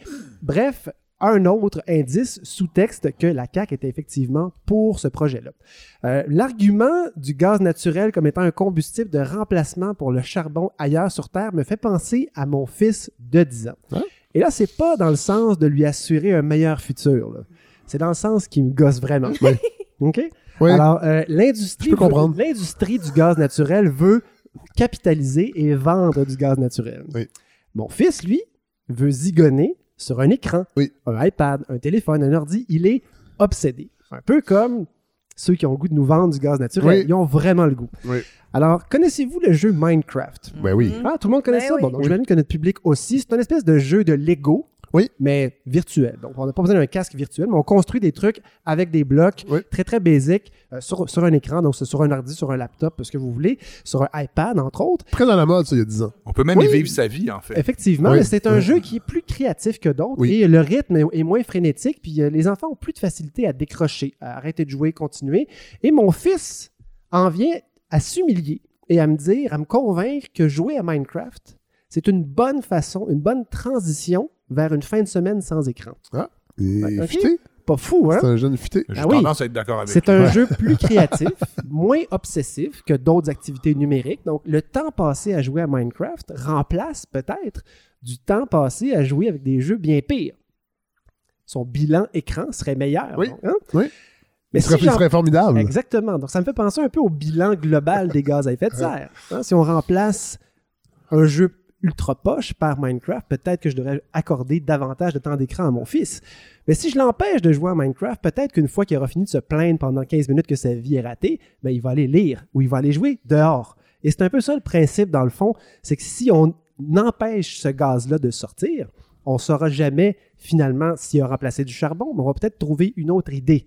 Tandis que si on laisse ce gaz-là puis qu'on le vend en Europe et en Chine, ben, c'est très possible qu'il soit tout simplement utilisé au même titre que mon titre. Mon fils, finalement, va toujours bien rester devant un écran s'il joue fait. à Minecraft. Tout à fait. Et donc, l'idée derrière tout ça, c'est qu'on nous vend un projet qui va remplacer le charbon, peut-être. Mais si vous regardez aux États-Unis, la technologie du photovoltaïque, par exemple, pour produire, pour autoproduire de l'électricité, euh, est de plus en plus en vogue, de moins en moins cher, mais cette technologie-là, son développement est ralenti parce que le gaz naturel est tellement pas cher aux États-Unis Ouais. qu'on produit de plus en plus de l'électricité avec du gaz naturel. Et donc, le gaz naturel, parfois sur la Terre, même s'il est mieux que du charbon, remplace pas le charbon, il remplace la prochaine génération de technologie. Et donc, ben, on nous vend un projet, à peu près tout le monde a compris que c'est très dur à prouver que ça va être vraiment le charbon qui va être remplacé par le gaz naturel. Et incroyablement, cette semaine, Le Devoir cite un document d'analyse produit par la Direction de l'expertise climatique, publié la semaine passée, et la conclusion, c'est les impacts du projet GNL Québec à l'échelle planétaire sont extrêmement difficiles à évaluer. Point final. Alors, quelqu'un qui vient nous dire, c'est certain, c'est merveilleux qu'on va remplacer le charbon ailleurs, mais c'est quelqu'un qui nous vend n'importe quoi. Et soudainement, C'est votre vo- fils, dans le fond. exactement. C'est votre fils. Est-ce qu'on l'écoute? Non. Non, Non. on l'écoute pas. Non. On l'envoie jouer dehors. Oui. On lui donne un coup de pied, on l'envoie jouer dehors. Et la CAQ a compris ça. Ouais. Euh, volte-face cette semaine, le ministre de l'Environnement que je vous citais tantôt, d'aucune façon, nous nous sommes engagés à accepter et d'aucune façon, nous nous sommes engagés à refuser ce projet. Donc, ça y est, on est, on est un Ben, peu on moins est pas pour. Super semble une position claire. Oui, oui. C'est parce que depuis le début, tout était positif, Oui. sans arrêt. Et là, on, on rajoute aussi le ministre Fitzgibbon cette semaine qui a affirmé on va plus vite qu'on devrait aller. La science est pas encore tout à fait rendue là. Oups. Et là, c'est la CAQ qui ralentit. Mais que se passe-t-il? J'imagine que le, le- l'expérience québécoise là, Ah, de, de la dernière semaine leur a dit peut-être ouais, on va, on va attendre un peu. C'est ça. Hein? Tout le monde là, attendait un petit peu. Les 160 scientifiques qui ont écrit dans le Devoir il y a quelques semaines, plus cet, cet avis-là, attendons un petit peu. À mes yeux, à moi, la CAQ qui accepte de ralentir, c'est une bonne nouvelle. Ben oui. Voilà. Un autre sujet sur lequel la CAQ fait de bons, euh, je dirais pas qu'ils ont fait un bon move dans ce cas-ci, mais en, en disant qu'ils ont reculé, Ben, ouais, on peut le dire. ils, ont, ils ont- ils ont modéré leurs ardeurs. Euh, c'est le sujet de. On en avait parlé un peu avec Christian Dufour, les, les iniquités euh, face euh, au parcours scolaire des Oui. enfants issus de quartiers défavorisés. On parlait du parcours primaire, secondaire. Et là, cette semaine, ce qui est sorti, c'est la Direction régionale de la santé publique qui a publié deux rapports. Et là, on parle des CPE et, des, et des services de garde. Je suis sûr, Fred, que vous l'avez vu, vous l'avez vu passer. Ce qui ressort, c'est une iniquité, mais maintenant au niveau de la petite enfance. Alors, voici les constats. Les enfants les plus démunis sont ceux qui bénéficient le plus de la fréquentation précoce d'un milieu de garde de qualité. Alors, que ce soit un CPE ou une garderie privée, c'est pas important. Mais un milieu de garde de qualité a un impact mesuré jusqu'à la sixième année pour un enfant qui a fréquenté à partir de 18 mois jusqu'à son entrée à l'école. Donc, c'est mesuré scientifiquement. Mais là, vous dites que. euh, Excusez-moi, je fais une parenthèse. Vous dites qu'il n'y a pas de différence entre un CPE ou une garderie privée. Est-ce que l'encadrement ce dit- pédagogique est le même? Non, ce que j'ai dit, Fred, c'était que ce qui est important, c'est que bienfait, oui. c'est qu'un milieu de qualité, Bon, c'est ça. peu importe où est-ce qu'il est. Après ça, je continue mon raisonnement. De façon générale, les milieux de garde de plus grande qualité, ceux qui ont été évalués, ceux qui ont le plus d'impact, ce sont en moyenne les CPE. Voilà, c'est ce que je voulais entendre. Êtes-vous content? Parce que cette balado est militante. Ah oui. Et donc, euh, De gauche, Euh, parfois. Et je connais des, des- des CPE moi, qui ont connu des difficiles années Oui. et qui ont offert un mauvais service pendant un certain temps et qui, bon, par après, s'améliorent. Et il y a des garderies privées qui ont des parcours exemplaires. J'ai- Oui. J'ai connu des éducatrices qui ont travaillé en milieu privé qui m'ont dit que c'était des vrais passionnés de petite enfance et qui, euh, c'est pas parce qu'ils ont réussi à générer un profit. À Westmount, il y a des belles garderies Mais, privées. mais pardon, j'ai j'ai oui. une question, elle est peut-être bête, mais euh, quand on dit de qualité, c'est des critères objectifs Oui, c'est, euh, euh, on, a, on a une chance ici, Hélène, c'est que depuis, euh, ben, étant donné qu'on a développé le, le modèle des CPE ici, il y a tout un volet universitaire qui s'est développé en parallèle. Donc, il y a de la recherche universitaire qui se fait là-dessus et on tente de, et c'est assez exceptionnel, c'est que c'est un milieu ici où il y a ce qu'il n'y a pas ailleurs. C'est-à-dire qu'il y a à la fois des milieux de garde publics de qualité et aussi un milieu privé et on peut comparer les deux. Alors, il y a bien des endroits dans le monde où il y a ou bien un ou bien l'autre. Et euh, ça, ça fait un milieu ici où on commence à avoir du feedback universitaire sur le travail qu'on fait. Je dis sur le travail qu'on fait parce que moi, je suis en CPE. Donc, on commence à avoir des recherches depuis une dizaine d'années. Et mettons là, qu'on voudrait donner une idée euh, aux gens, mais surtout moi, là, euh, de qu'est-ce que seraient les critères d'un service de garde de qualité dans, ce type de- de- d'évaluation-là? C'est c'est assez complexe, Fred, mais je dirais que le- Les- les, éléments les- les, les plus grands thèmes, importants, là, ouais. les plus importants sont évidemment euh, les plus faciles, c'est l'aménagement. Ah oui. Ouais, Donc, comment le local est aménagé, la propreté, l'hygiène, les risques pour la santé. Donc, quand on parle d'un milieu de garde de mauvaise qualité, c'est souvent de ça dont on parle. Ça va être des prises de courant pas, pas recouvertes. Ça fils, va être les des, fils aller- à nu. des aller- par exemple. C'est un exemple qui était sorti dans les nouvelles, ça. Ah ouais? Les fils à nu. Des euh, panneaux à fusibles avec des 25 sous pour Exactement. laisser passer euh, le courant. des, des- des- des allumettes comme jeu dans le coin, dans le coin bois. Ouais. Euh, et, mais c'est Avec beaucoup- un extincteur, ce qui, est plus difficile, ce, qui est, Évidemment. ce qui est plus difficile à évaluer, mais qui est le plus intéressant et qui est le plus corrélé avec la qualité, c'est euh, c'est la qualité des interactions. Oui, c'est ça. Et donc, est-ce que les éducatrices parlent entre elles ou est-ce qu'elles parlent aux enfants? Est-ce qu'elles répondent aux enfants ou est-ce qu'elles donnent des directives sans arrêt? Euh, je pourrais développer ça assez longtemps, mais... Est-ce qu'elle euh, parle de l'islam aux enfants? Est-ce qu'elle joue à Minecraft avec eux?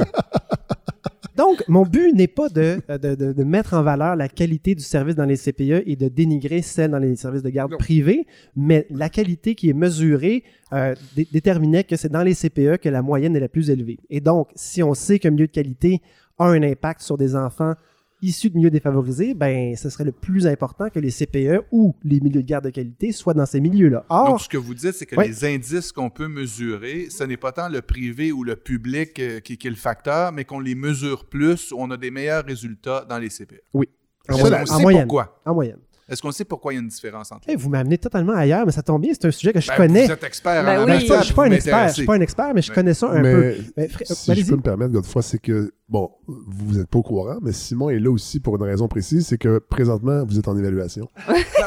Nous sommes à la mi-parcours, presque, de la balado, et je vais voir si vous avez une capacité de Ah, rebondir sur les questions. là. Voilà. Fait que donc, vous me demandiez C'est quoi? pour ça qu'il y a un pad, Simon. Vous avez remarqué, il y a un Ah, pad. c'est Est-ce prenez qu'on sait pourquoi on a, on a mesuré des meilleurs résultats dans les services publics et dans les services privés? Alors, voici un des critères. ça ne tient pas à la nature publique ou privée Non. comme telle. Mais un des critères importants, c'est la, la qualité de l'attachement que les éducatrices sont capables de former avec les enfants. Et un de ces éléments-là, c'est la stabilité du personnel auprès des enfants. Et les CPE ont un taux de rétention de leur personnel euh, pour, pour principalement des raisons de conditions de travail qui sont meilleures en moyenne. Et donc, les éducatrices de milieu privé veulent généralement quitter et migrer vers les CPE.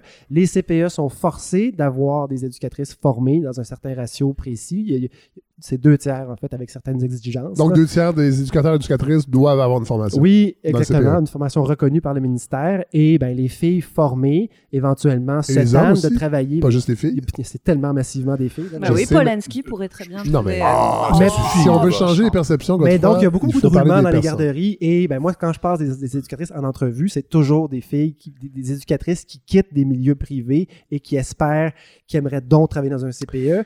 Et Est-ce que- euh, excuse-moi, voilà, est-ce- c'est un des éléments très importants, c'est le roulement du personnel, puis la qualité, la qualité de, de, de, de la direction qui n'est pas là pour faire des profits. En plus de maintenir une qualité, elle est là que pour la qualité. Ouais. Et donc, c'est pas compliqué. Moi, depuis que je travaille en CPE, Simon, je m'assois avec des éducatrices, avec des, Attention où vous allez. là. avec des parents, avec des Il y a intervenants des témoins. des services sociaux. Et mon, mon, mon seul problème, c'est de trouver une façon d'aider les enfants, aider les familles. C'est seulement quand il y a des coupes gouvernementales, une fois de temps en temps, ça, il y a eu des séquences pas mal pénibles, là, mais là où, où tout à coup, on doit couper dans le gras et trouver une façon d'économiser. Ma, ma- ma carrière, ça n'a pas été d'économiser de l'argent pour générer de l'argent, du profit ou, Ouais. ou de mettre de l'argent de côté. Ça a toujours été de viser la qualité. Et un CPE, différence majeure, c'est il y a un, il y a un comité d'administration de parents qui chapeaute la directrice générale et c'est à elle que c'est eux qui doivent rendre des comptes au gouvernement. Et donc, une directrice générale qui se met à faire des niaiseries ben, perd son travail parce que le, le- le conseil d'admi- d'administration de parents est là pour veiller à la mission du CPE. Et un bon CPE va payer des formations à son CA pour qu'ils comprennent bien à quel point leur travail est important. Et dans une garderie privée, le conseil, s'il y en a un, c'est un conseil qui est simplement consultatif. Et ça fait toute la différence. Oui, on apprend Voilà. des choses. Et cette- voilà. On se croirait à téléservice. Mais Ouais. ça aurait pas été plus simple, de, et là j'imagine c'est une question de coût, mais de. Il y a quand même une bataille idéologique là, d'un gouvernement à l'autre de d'étendre le, le- d'étendre le réseau des CPE versus offrir. On dit toujours qu'on offre, dans le fond, le choix aux parents, comme si les CPE étaient des usines à former des petits socialistes. Tu sais, il y a un peu. On dirait qu'ils ils disent pas dans ces mots-là, mais on dirait qu'il y a ça. Fred, je vais essayer de vous répondre en faisant un lien avec ce que, ce que je disais. C'est que dans le fond, là, ce que la recherche a prouvé cette semaine, la Direction régionale de la santé publique, ce qu'elle a publié, c'est qu'un un enfant qui grandit dans un milieu défavorisé a 2,5 fois plus de chances de ne pas finir en CPE et de passer par un autre service de garde plutôt qu'un CPE. Donc, 2,5 fois plus de chances C'est beaucoup. particulièrement dans un milieu défavorisé. J'ai travaillé à Saint-Henri pendant 22 ans. Ça, c'était beaucoup plus défavorisé à l'époque que ça l'est maintenant, mais ça restait un milieu où il y avait beaucoup de gens euh, issus de familles pauvres et plus on s'entend, plus les enfants fréquentent un milieu de qualité avant l'école, ben mieux ils sont préparés.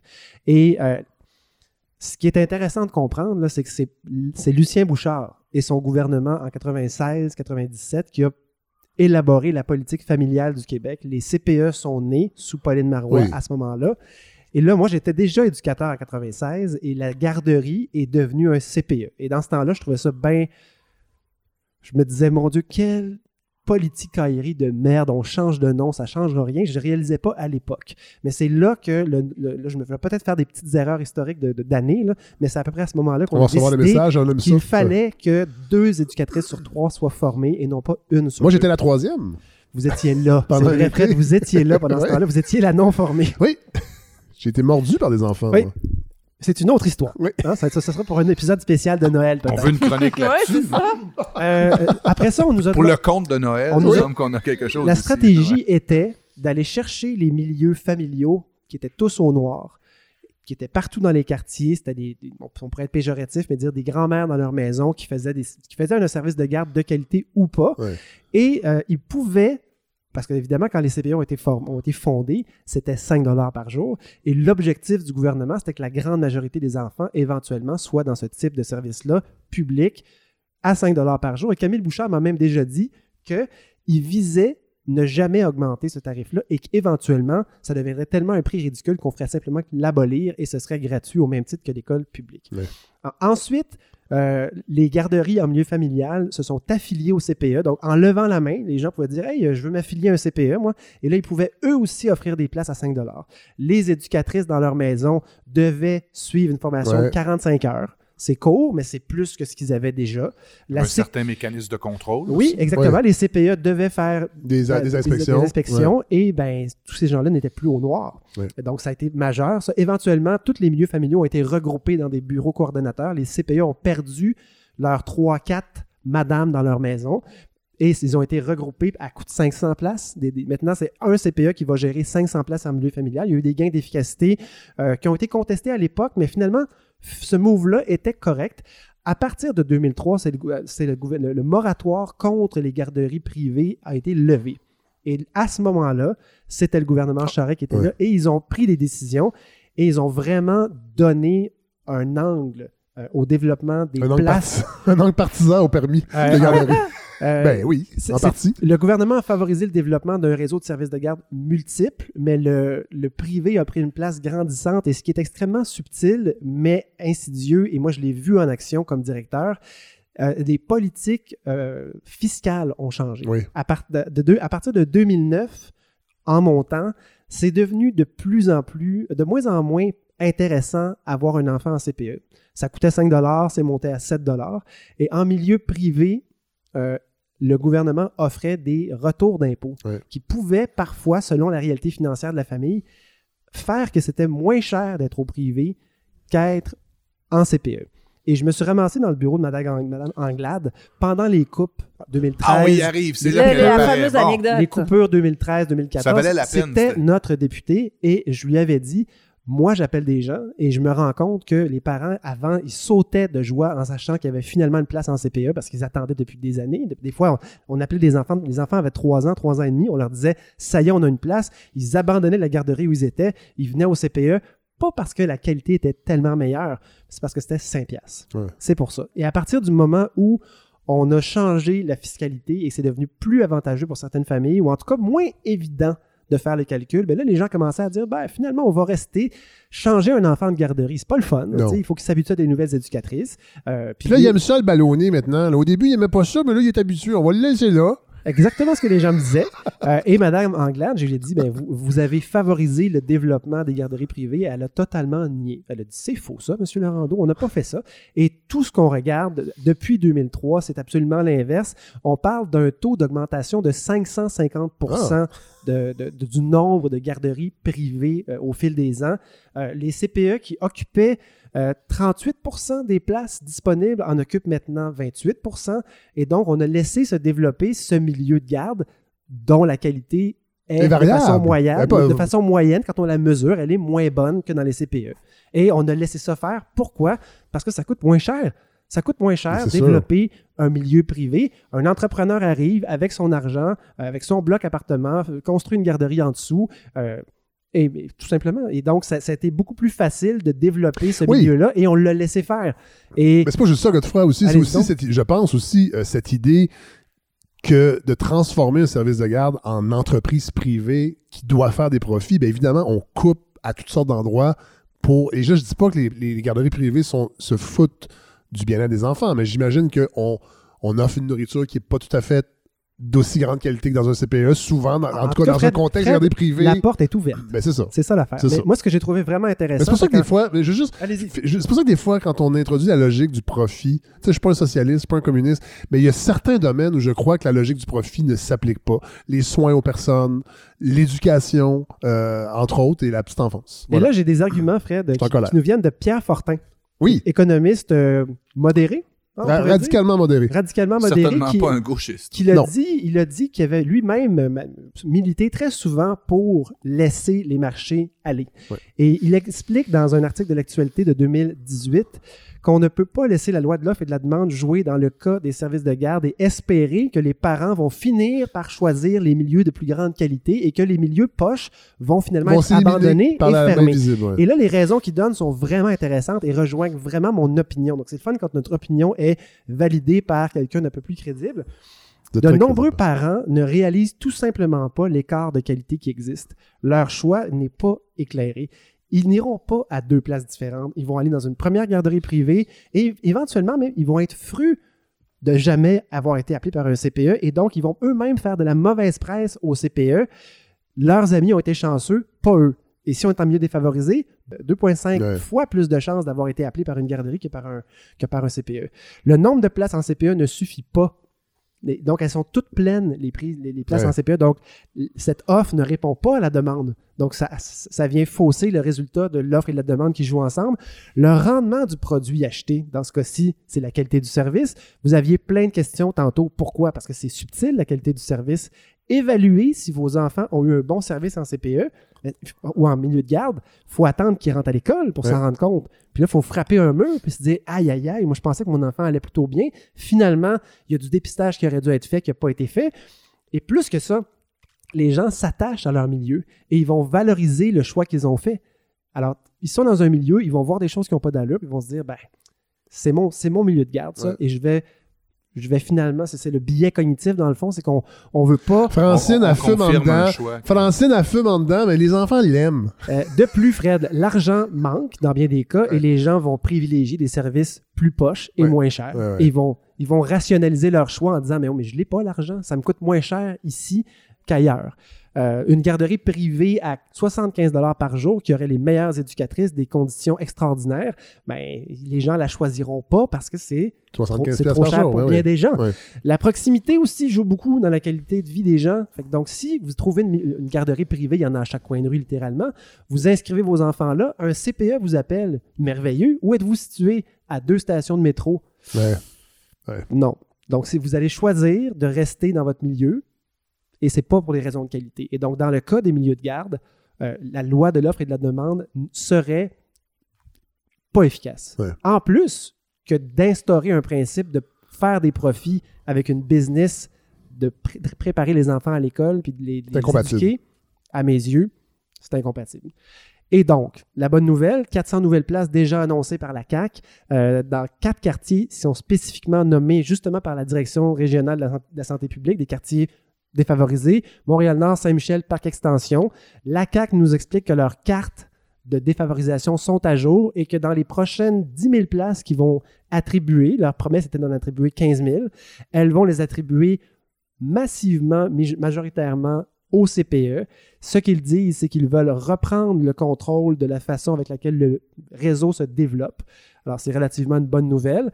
Euh, ce, qui me, ce qui me chicote un peu, c'est qu'on parle en parallèle de projets pilotes de conversion de garderies privées non subventionnées en garderies privées subventionnées.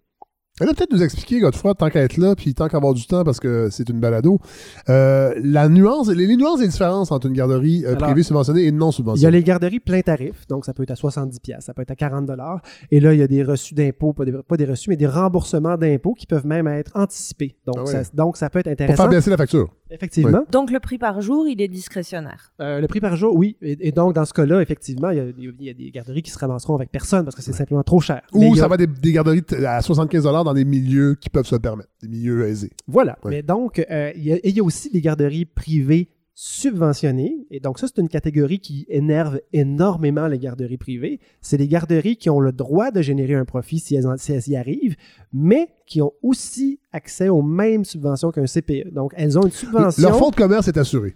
Ben, ils ont 90%, avec, euh, avec 90% de leur financement assuré par le gouvernement, la balance par les parents. C'est comme avoir un restaurant puis être certain d'avoir à chaque semaine de l'argent. Mais en plus, en plus, vous, si vous êtes capable, si Oui. vous trouvez une façon de générer des profits, ben faites-le. Et une autre décision, donc, euh, donc, donc ça, vous n'en entendez pas parler, qui, est- qui a, qui a été euh, mise en pratique au mois d'août cette année, c'est que les, gens- les, les- les familles dont les, euh, dont les parents sont sur l'aide sociale, donc Oui. bénéficiaires de l'aide sociale, ont accès, si elles ont des places, à des, euh, des places gratuites en CPE. Ah, Et moi, par expérience, j'ai vu beaucoup de familles qui, qui bénéficiaient de places en CPE, mais ils avaient 2,5 jours gratuits par semaine. Et même ça faisait que par mois, il y avait un bill qui rentrait de 75-80 dollars et certaines familles accumulaient des, retards, factures non payées et les enfants finissaient par quitter le CPE Ouais. à 2 ans, 3 ans et retournaient à la maison et finissaient par faire le saut entre la maison et l'école et le- on les avait échappés. Ouais. Et pourquoi on a fait, entre autres, les maternelles 4 ans, c'est pour aller chercher ces enfants-là qui ne vont nulle part.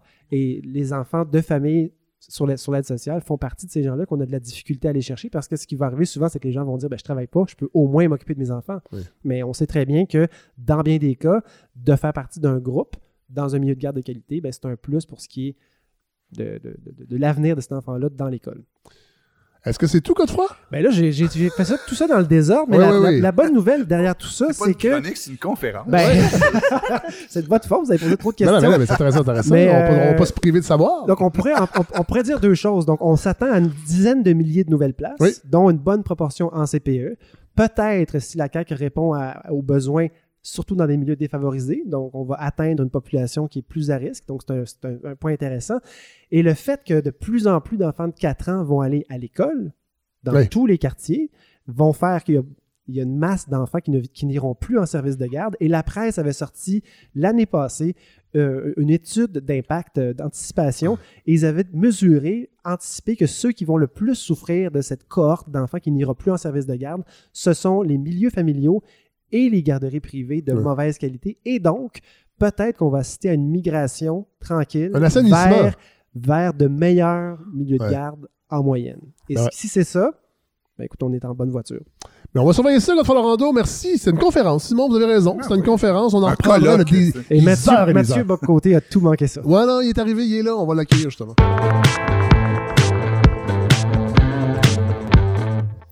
Alors, on l'a annoncé en intro. Euh, Mathieu Bocoté, vous êtes là? Oui, bonjour. Finalement, oui, bonjour, vous êtes en train de prendre des notes. On l'a expliqué la semaine dernière, on a, on a reçu Marc Fortier qui a passé une année dans votre tête, d'une certaine façon, à vous lire, euh, à, à avoir lu, à- il, a lu, il a lu tout ce que vous avez publié l'année passée. Donc, pas tout ce que vous avez publié c'est dans votre carrière. Tr- Très juste, c'est la première, une très bonne observation. Il y en aura d'autres à faire. Oui, voilà. Et euh, c'était pas prévu qu'on fasse un débat. Moi, je... et c'était même pas prévu que je vous invite, sincèrement, mais euh, pas, pas parce que je- j'ai rien contre vous personnellement, mais euh, c'était pas le but de l'exercice. Mais là, vous m'avez écrit parce que vous avez écouté, les- ou quelqu'un, vous avez, euh, quelqu'un a écouté l'épisode. Non, pas non, si ça, c'est- je l'ai écouté. Ah, bravo. Euh, sûrement le premier de la balado que vous avez écouté, d'ailleurs. En effet. Mais cela dit, je vous avais quand même. Quand vous avez lancé votre initiative, je me suis fait le plaisir de vous financer avec d'autres? C'est vrai, mais ça, ça n'empêche pas. Le, le- le financement n'est pas. Non, non, non, je veux juste dire que j'avais de l'intérêt pour votre, j'avais de l'intérêt pour votre projet, Tout à fait, même si par ailleurs, euh, j'écoute pas tous les euh, chaque Oui, oui. épisode. C'est bon. Et là, mais là, vous nous avez écrit, et là, vous étiez un peu fâché. On peut dire ça, mais euh, pas tant, mais. Euh, Non, mais je- je- pa- Parlez-nous un peu comment vous avez accueilli cette. Ah non, c'est pas euh, compliqué. C'est que moi, j'ai absolument rien contre le fait qu'on me critique, mais je suis toujours surpris quand, par exemple, je fais un travail, je publie des livres, et là, Oui. on va. On, ben, le, le temps manque, hein, donc on n'invite pas nécessairement la personne, mais on va inviter quelqu'un. Donc on n'invite pas l'auteur, mais on invite celui qui Ouais. crache ensuite euh, sur, euh, sur le sur l'auteur. Et donc j'étais un peu perplexe, d'autant, comme je dis, et j'aurai l'occasion de, de, de le préciser, que moi, on peut me critiquer, on peut on me coller toutes les étiquettes qu'on veut, ça, ça me dérange pas, et ça fait partie du- de la vie intellectuelle avec la part de mauvaise foi qui l'accompagne, mais on ne peut dire des choses fausses. On ne peut Bon.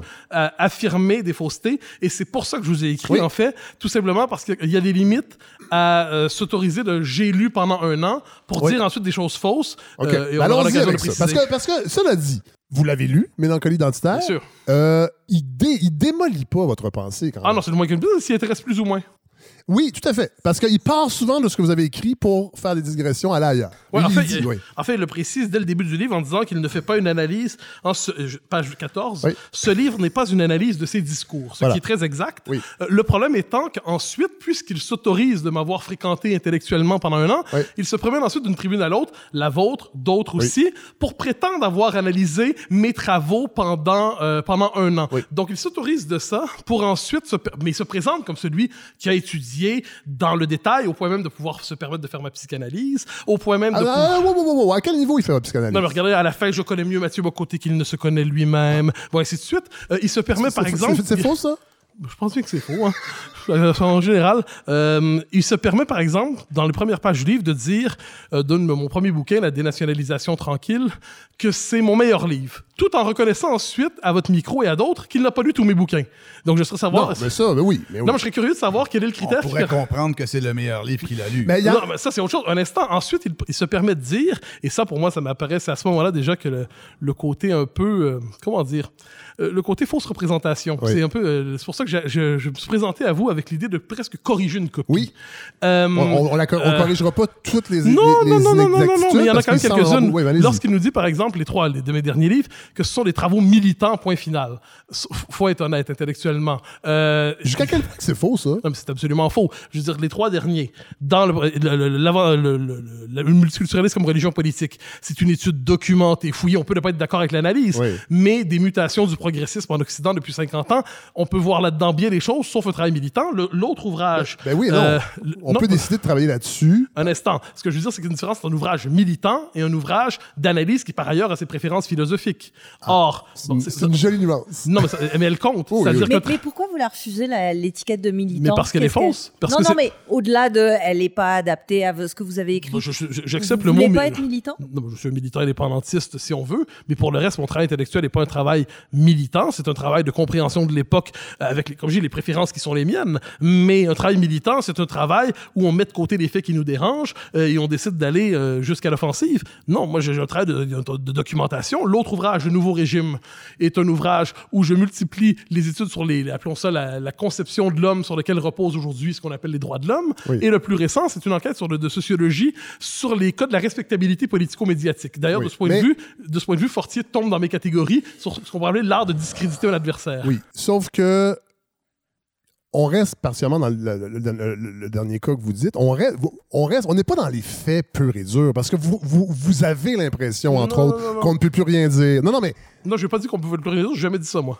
J'ai jamais, jamais dit une phrase comme ça, mais je vais vous donner des non, exemples. qu'on est une époque de rectitude politique. C'est autre bon, chose. oui, mais Je vais vous donner un exemple quand des- je dis que je ne suis pas certain que Fort- Fortier prétend m'avoir lu, mais j'en suis pas certain. Enfin, il le dit, donc je ne veux pas le traiter de menteur, je me contenterai de dire qu'il est mauvais lecteur. Euh, sera pas donc, le premier. il va nous dire, par exemple, euh, le peu de soins, le peu d'intérêt que j'accorde à la question du régime politique, page 150 de son livre. Oui. Euh, le problème, c'est que mes trois derniers livres portent directement sur la question du régime. L'un d'entre eux a même pour titre le nouveau régime. Et la question du régime est la catégorie qui structure mes travaux en sociologie politique depuis un bon moment. Donc, on peut dire la théorie de Bocoté ou l'analyse de Bocoté sur le régime, elle est bonne, elle est mauvaise, elle est mal fondée, elle est mal orientée, mais on ne peut pas dire que la question est absente de mes travaux. Oui. Or, c'est ce qu'il dit. Il va dire, par exemple, aussi, dans le livre, parce que j'ai pris la peine de le lire, euh, il va dire, par exemple, euh, sur, lorsqu'il parle de, de religion, Oui. il ne, il ne Oui, il manifeste que la nostalgie du clergé. Oui. Et en fait, jamais- il dit que vous n'êtes pas vraiment. vous- En fait, vous semblez pas quelqu'un de religieux, mais que vous êtes nostalgique d'une époque où le clergé avait une Ce, certaine. ce qui euh, est bien évidemment faux. J'ai dit, je sais pas combien de fois, j'ai mené une critique du cléricalisme au Canada français, mais il dit, je suis, j'écris pas sur la question de la spiritualité, de la foi, de la prière, ce qui est faux. Je pourrais lui envoyer, parce que le temps lui a peut-être manqué, les textes que j'ai consacrés à cette question. Oui. Il va jusqu'à dire, et je avouerai, de tout son travail, je m'en fiche un peu, simplement, j'aime pas les inexactitudes, mais une chose m'a blessé. C'est lorsqu'il va dire que je ne m'intéresse pas à la pensée des autres, que je ne présente pas la pensée des autres, que je ne prends pas la peine de présenter les auteurs euh, autres que moi. Oui. Et là, je dis, franchement, c'est plutôt mal. Là, c'est malhonnête. Je veux dire, de Joseph Kessel à euh, Sylvain Tesson, chez les écrivains, mais on pourrait en nommer tant d'autres, euh, chez les intellectuels, Raymond Aron, Julien Freund, et par ailleurs aux émissions que j'anime d'abord à Radio Ville-Marie, aujourd'hui à Cube, où je reçois chaque semaine un intellectuel pour m'intéresser à sa pensée pendant 45 minutes le temps. Puis j'ai pris la peine de lire. Ça, j'ai trouvé là, à ce moment-là, toute la mauvaise foi de l'auteur se révélait. Et quand il s'en va, parce que vous savez, il veut aller faire la promotion de son livre en France, et il fait un communiqué où il annonce euh, le livre. Oui. Et il dit notamment, euh, Bocoté, qui est au Québec, écrit dans un journal, un tabloïd sensationnaliste. Oui. C'est un peu réducteur, si je peux me permettre. Il Un dit peu ensuite, réducteur. non, même beaucoup même. Oui. Et ça, il s'en va dire ensuite, il travaille, il anime une émission de radio dans une radio trash. Cube. Alors là, il va falloir m'expliquer. Une émission où j'ai reçu. Mais est-ce que vous êtes sûr qu'il parlait pas de. Premièrement, euh, sans vouloir défendre euh, Marc Fortier, c'est vous pas, n'auriez ami. pas cette idée. hein. c'est pas un ami. Non. Non, non, mais c'est pas un ami. Euh, j'ai eu plus de soirées mondaines avec vous qu'avec Marc Fortier. J'en ai eu aucune avec Marc Fortier. Euh, mais euh, ça se peut-tu que ce soit son, sa, sa personne attachée aux relations publiques? Non, non, il est- faut quand même assumer. Non, non, ça reste une phrase pour vendre des livres, là, dans un communiqué vous, de presse. Vous pouvez là. relativiser comme vous voulez. Le fait est non, mais c'est pas ça qu'il dit dans le livre. Mais c'est parce que ça, j'ai j'ai pas vu le communiqué dont vous parlez, Mathieu, mais euh, il me semble que là, il y a ce que vous critiquez, c'est plutôt la démarche de mise en marché de son Non, livre. ça- ça, et, et tout à, et tout à l'heure, vous avez même commencé en disant il se promène sur une tribune ou l'autre. Personnellement, j'ai pas accès à toutes ces tribunes-là où il a parlé. Moi, ce que, ce que j'ai pu voir, c'est une entrevue, une discussion qu'on a eue avec lui et l'ouvrage que je lis en ce moment qu'il nous propose. Est-ce qu'on peut recentrer ça sur ce propos-là Mais plutôt que ça- de- de- de- le- dans tous les satellites de ce qu'il peut accomplir le jour, la nuit et pas- l'après-midi? C'est pas les satellites, si je peux me permettre. C'est-à-dire là, il y en a donné une entrevue euh, de, de deux heures chez Wagner. Alors ça, ça m'intéresse plus ou moins. Parce que, oh, je- si je suis ici, c'est parce que j'ai de l'estime pour vous. Merci, J'aurais Mathieu pas l'idée d'aller chez Wagner pour la même C'est raison. parfois réciproque. Euh, bon, mais cela dit, donc il y a quand même, quand on lit quelqu'un d'une manière ou de l'autre, il faut avoir le souci minimal d'exactitude. Or, si, comme je le prétends, euh, quand il dit absence de la question du régime, c'est faux. Quand il dit ne s'intéresse pas à d'autres pensées que la sienne, je crois l'avoir démontré que c'était faux. Quand il dit sur la religion, c'est- ben, je trouve ça assez absurde, c'est faux. Quand il dit pour avoir écrit je sais pas combien de fois que ma période de référence en histoire, pour moi, c'est pas le Québec de Duplessis, c'est la Révolution tranquille comme formidable élan national. Il dit qu'il y a quelque chose comme une nostalgie du Canada français chez moi. C'est complètement faux. J'ai pu l'écrire assez souvent pour que s'il m'a lu minimalement, il le Ouais. sait. Euh, et en dernière instance, ce qu'il nous dit, c'est ce qu'il a dit un peu chez vous, il l'a dit un peu ailleurs, c'est que même quand je dis quelque chose, il dit je me réfugie dans les généralités, bon, ça, ça le concerne, il dit c'est ce que j'appelle la théorie du masque. C'est En fait, il nous dit quelque chose, mais il cache autre chose. Donc, plus encore, au terme de son analyse, c'est une espèce de procès en mauvaise foi. Je dissimulerais des idées inavouables derrière des généralités inquiétantes ou, ou des Ouais, généralités ça, dit- ça, incompréhensibles. ça, c'est vrai qu'il le dit que vous avez tendance à euh, avancer, en fait, à sortir des choses. En fait, il donne l'exemple de aller vous promener au Carrefour Laval. Euh, je Non, pense que c'est- pas la même chose. Le, le Carrefour Laval, c'est autre chose. Ça, c'est, j'avais Oui. donné cet exemple-là une fois, parce qu'il arrive qu'on donne des exemples relevant de Oui. la vie quotidienne, en disant, si vous voulez un exemple de l'anglicisation du Québec, vous l'aurez là. Mais son propos ça consiste à dire, euh, j'avance des idées, tout ça, bon, mais ces idées ne seraient rien d'autre que le masque de passion d'autres idées inavouables, à la manière, d'une certaine manière, de, de quelqu'un qui arrive avec un masque. Or, j'ai l'impression, on- quand on me dit est-ce que vous complotez, je complote à ciel ouvert. hein. C'est-à-dire, euh, ce, que, ce que je pense, je l'écris. Je l'écris de la manière la plus claire pour Oui. convaincre dans la mesure du possible. Mais ce qu'il nous dit, c'est qu'au fond de tout ça, il y a une autre démarche, une démarche clandestine. Bon, comment ne pas dire que ça relève encore une fois de l'accusation la plus, euh, je dirais, qui relève de la, de la mauvaise foi la plus pure? Et ça, c'est plutôt euh, agaçant. je vais, je vais, je, vais- je vais citer un extrait euh, et je veux savoir qu'est-ce que vous, comment vous réagissez. Si, si c'est quelque chose qui, qui, qui, qui, vous- qui est venu vous chercher, c'est un extrait du livre de Marc Fortier. Les mouvements souterrains de la société, lents et difficiles à percevoir, échappent totalement à son attention. S'il rappelle sans cesse de la verticalité et des hiérarchies institutionnelles, jamais il ne tient compte de la dynamique réelle de ces rapports sociaux dans le portrait qu'il fait de la société. Bon, ça, oui, ça, c'est une critique qui pourrait être légitime. J'entends par là que ça, s'il disait ça de moi, j'accepterais d'en discuter raisonnablement. Je crois que c'est faux. Je crois que ça, c'est pas ce qu'on pourrait de la mauvaise foi, c'est de la mauvaise lecture. Euh, ensuite, je vous expliquerai qu'à mon avis, euh, quand je m'intéresse à la puissance de transformation des, des rapports sociaux Oui. sous le poids de l'État, sous le poids du droit, euh, l'influence des médias dans la configuration de l'espace public, euh, quand je m'intéresse par ailleurs au travail, comment les idées transforment les représentations sociales, comment la configuration du débat politique a des conséquences réelles sur ce qu'il est permis de dire ou non dans une société, j'aurais tendance à vous dire que c'est faux. Mais- mais- Quand vous dites que c'est une mauvaise lecture, euh, Mais c'est c'est correct, une mauvaise Non. lecture, un désaccord me dérange pas. Oui, ben, il y a des accords et mauvaises lectures. Et, sur ce point-là, j'avais tendance à être d'accord avec lui. Nous en avons discuté euh, d'ailleurs euh, en- avec un certain échange privé là, sur les médias sociaux. C'est que je vous dirais que est-ce qu'on parle vraiment d'une mauvaise lecture ou de quelque chose qui serait très difficile de percevoir dans votre écriture? C'est-à-dire que je, peux concevoir que vous êtes habité par le sentiment ou le- désir de comprendre les choses organiques du monde, ça transparaît assez peu pour une simple remarque littéraire. Alors, je, je suis pas d'accord. Ça dont on a parlé, c'est un peu d'autre chose. C'est lorsqu'il disait que je ne faisais pas d'entrevue, pas d'entretien, que je rencontrais pas les gens, que j'étais dans une espèce de discours Oui. autoréférentiel. Ce à quoi je vous répondais, je crois plutôt qu'il dit que le Québécois en chair et en os, incarné dans le peuple, dans le quotidien, on le voit assez peu dans votre conception théorique du Mais monde. Ça à quoi, premièrement, je répondrais que ma conception n'est pas si théorique. Je donnerais simplement l'exemple dont on a beaucoup parlé ces dernières années, la question de la laïcité. Euh, une bonne partie du système médiatique disait que, vous connaissez la formule, le, le- le triste épisode de la Charte des valeurs, Oui. des traits d'union. Bon. Euh, et moi, je répétais, euh, le Parti québécois a perdu à cause de la Charte des valeurs. Et moi, je répétais, à partir de l'étude que j'en fais, il se peut que je me trompe, mais que les Québécois, globalement, y étaient favorables. Et lorsque le gouvernement déciderait d'agir sur cette question-là, il aurait une très nette majorité devant lui.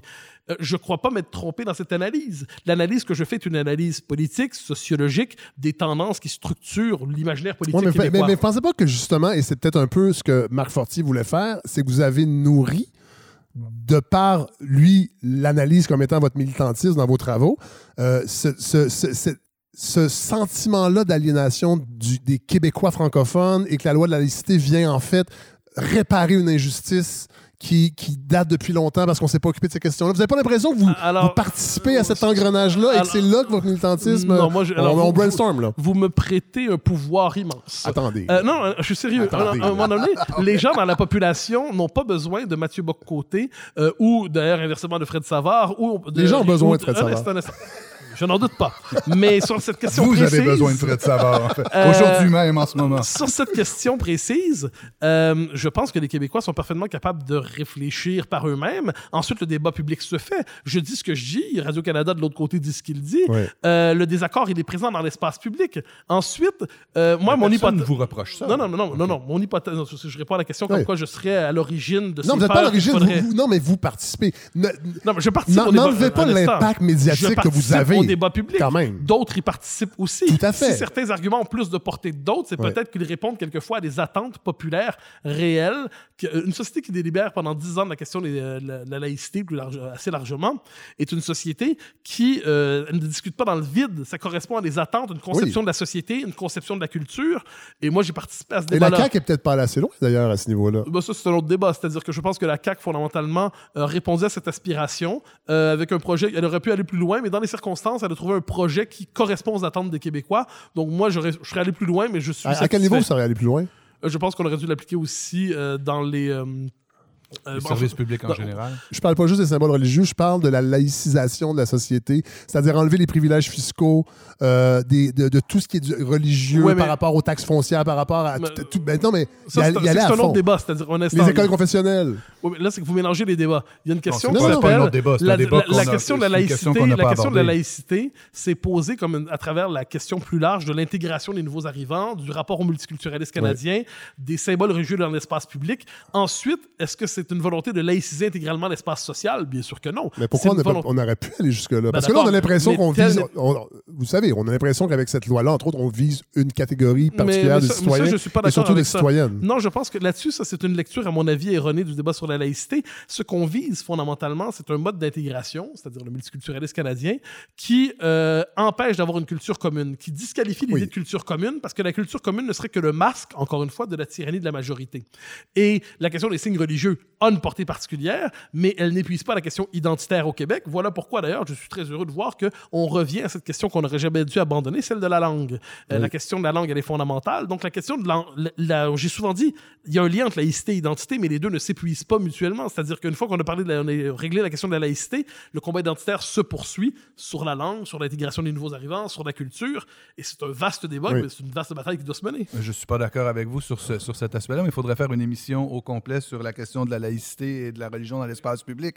Mais, mais, mais euh, si on revient à, à l'ouvrage de Marc Fortier qui, qui vous a déplu, là, vous citiez quelques inexactitudes Ben, qui ou en semble, cas de qui me semble assez lectures. grave. C'est-à-dire que quand vous. Je vous donne l'exemple de l'action du régime. Pour vrai, quand j'en parlais avec un de mes amis qui disait Occupe-toi pas de ça, donne pas, donne pas d'importance à ça, je le comprends.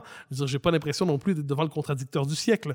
Mais ce qui me heurte, c'est qu'il prétend parler de mon travail. J'ai l'air un peu, euh, un peu tronche en disant la question du régime. Pourquoi il parle de ça sans arrêt? Parce que c'est la question fondamentale de mon travail depuis, franchement, pas loin d'une dizaine d'années. Or, dire que la question est absente de, de- ce que, de, de- mes écrits, c'est que ça témoigne soit du fait qu'il n'a pas voulu euh, en tenir compte, donc une affirmation fausse, euh, soit il ne l'a pas vu tellement il était dans une démarche de me transformer. Puis là, je, je vous épargne toutes les épithètes qu'il y a dans le livre, les insultes. Ah, ben attendez, non, non, non, non, non, non, non. Là, je pense que vous allez un petit peu trop loin. Il y a, il y a quelques... Donnez-moi des insultes qui vous. Oh, je- Parce que moi, je- je peux vous don- donner des. des- J'ai souligné des, des, des bouts où il vous Je d'une certaine façon. référer au, au- au truc Mathieu, de... Mathieu Bock-Côté, en page 146, Mathieu Bock-Côté porte une attention prononcée aux imperfections du présent. Il est un maître pour repérer des non-sens avérés ou pas. Il serait malhonnête de ne pas préciser qu'à cet égard, son analyse opère.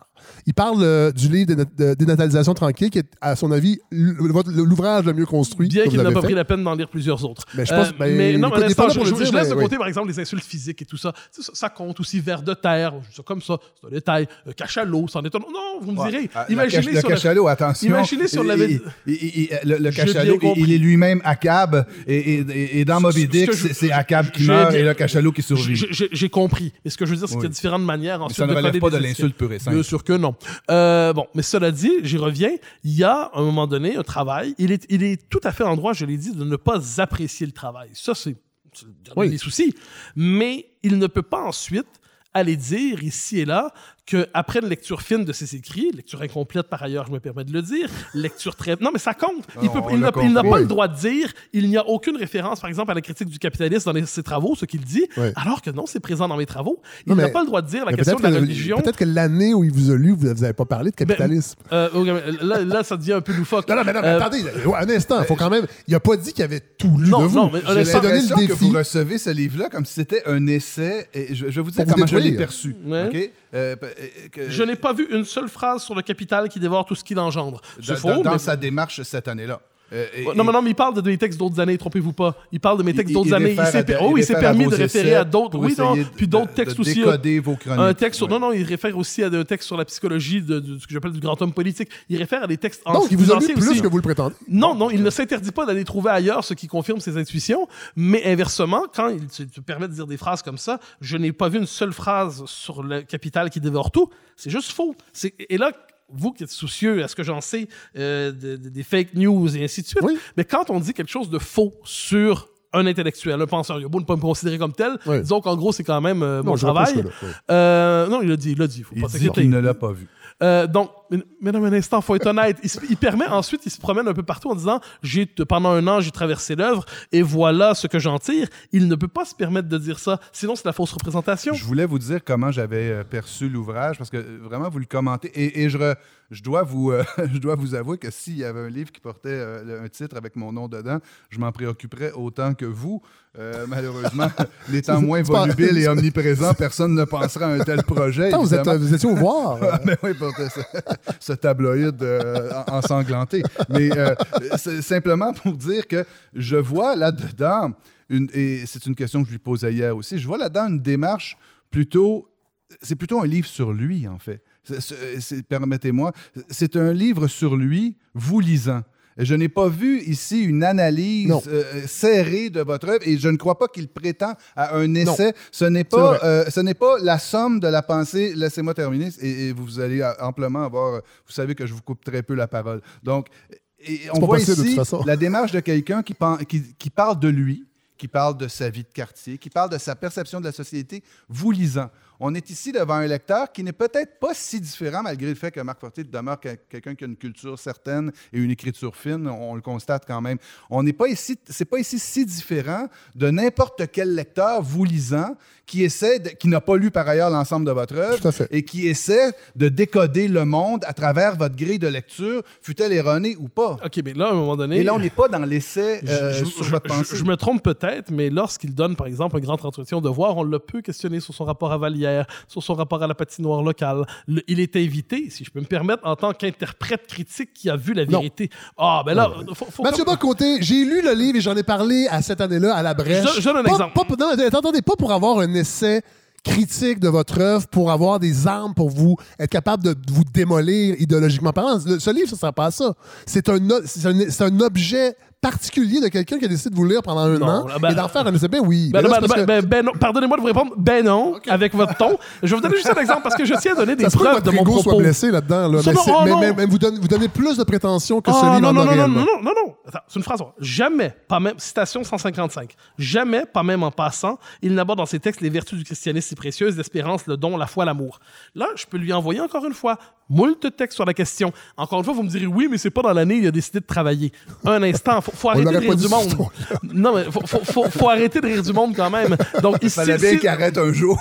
oui, mais le fait est que s'il prétend, s'il prétend, puis si, ce que vient de faire de son deux heures chez Wagner, où il prétend expliquer, décoder, dévoiler, décrypter la vérité terrible et inquiétante, doit-il l'ajouter, de la pensée du méchant Boc-Côté, eh bien, qu'il prenne la peine de fonder son propos. Or, dans son livre, il ne fonde pas son propos, ce qui ne l'empêche pas ensuite de multiplier des accusations assez graves. Alors, voilà pourquoi je dis, un, son propos, travail est mal fondé, deux, il s'autorise de cela, il s'autorise cette lecture pour se permettre un commentaire d'une œuvre- de, de travail, à tout le moins, je dirais pas d'une œuvre, mais d'un travail, qu'il, soit il l'a pas fréquenté pour vrai, soit il l'a fréquenté si partiellement que sa parole n'est, euh, est, est biaisé, peu... trop biaisé. Ben, pas seulement biaisé, biaisé, ça passe encore, mais pas, pas informé. Ça, ça, c'est un peu inquiétant. Ouais. Concernant la manière où c'est présenté dans les médias, là, là-dessus, je dois vous, euh, je dois partager un certain malaise qui, je crois, va être, euh, va, va amener de l'eau à votre moulin, parce que quand vous parlez de l'article dans Le Devoir où il est présenté comme un essayiste sur, euh, sur, euh, qui, qui s'intéresse à votre question,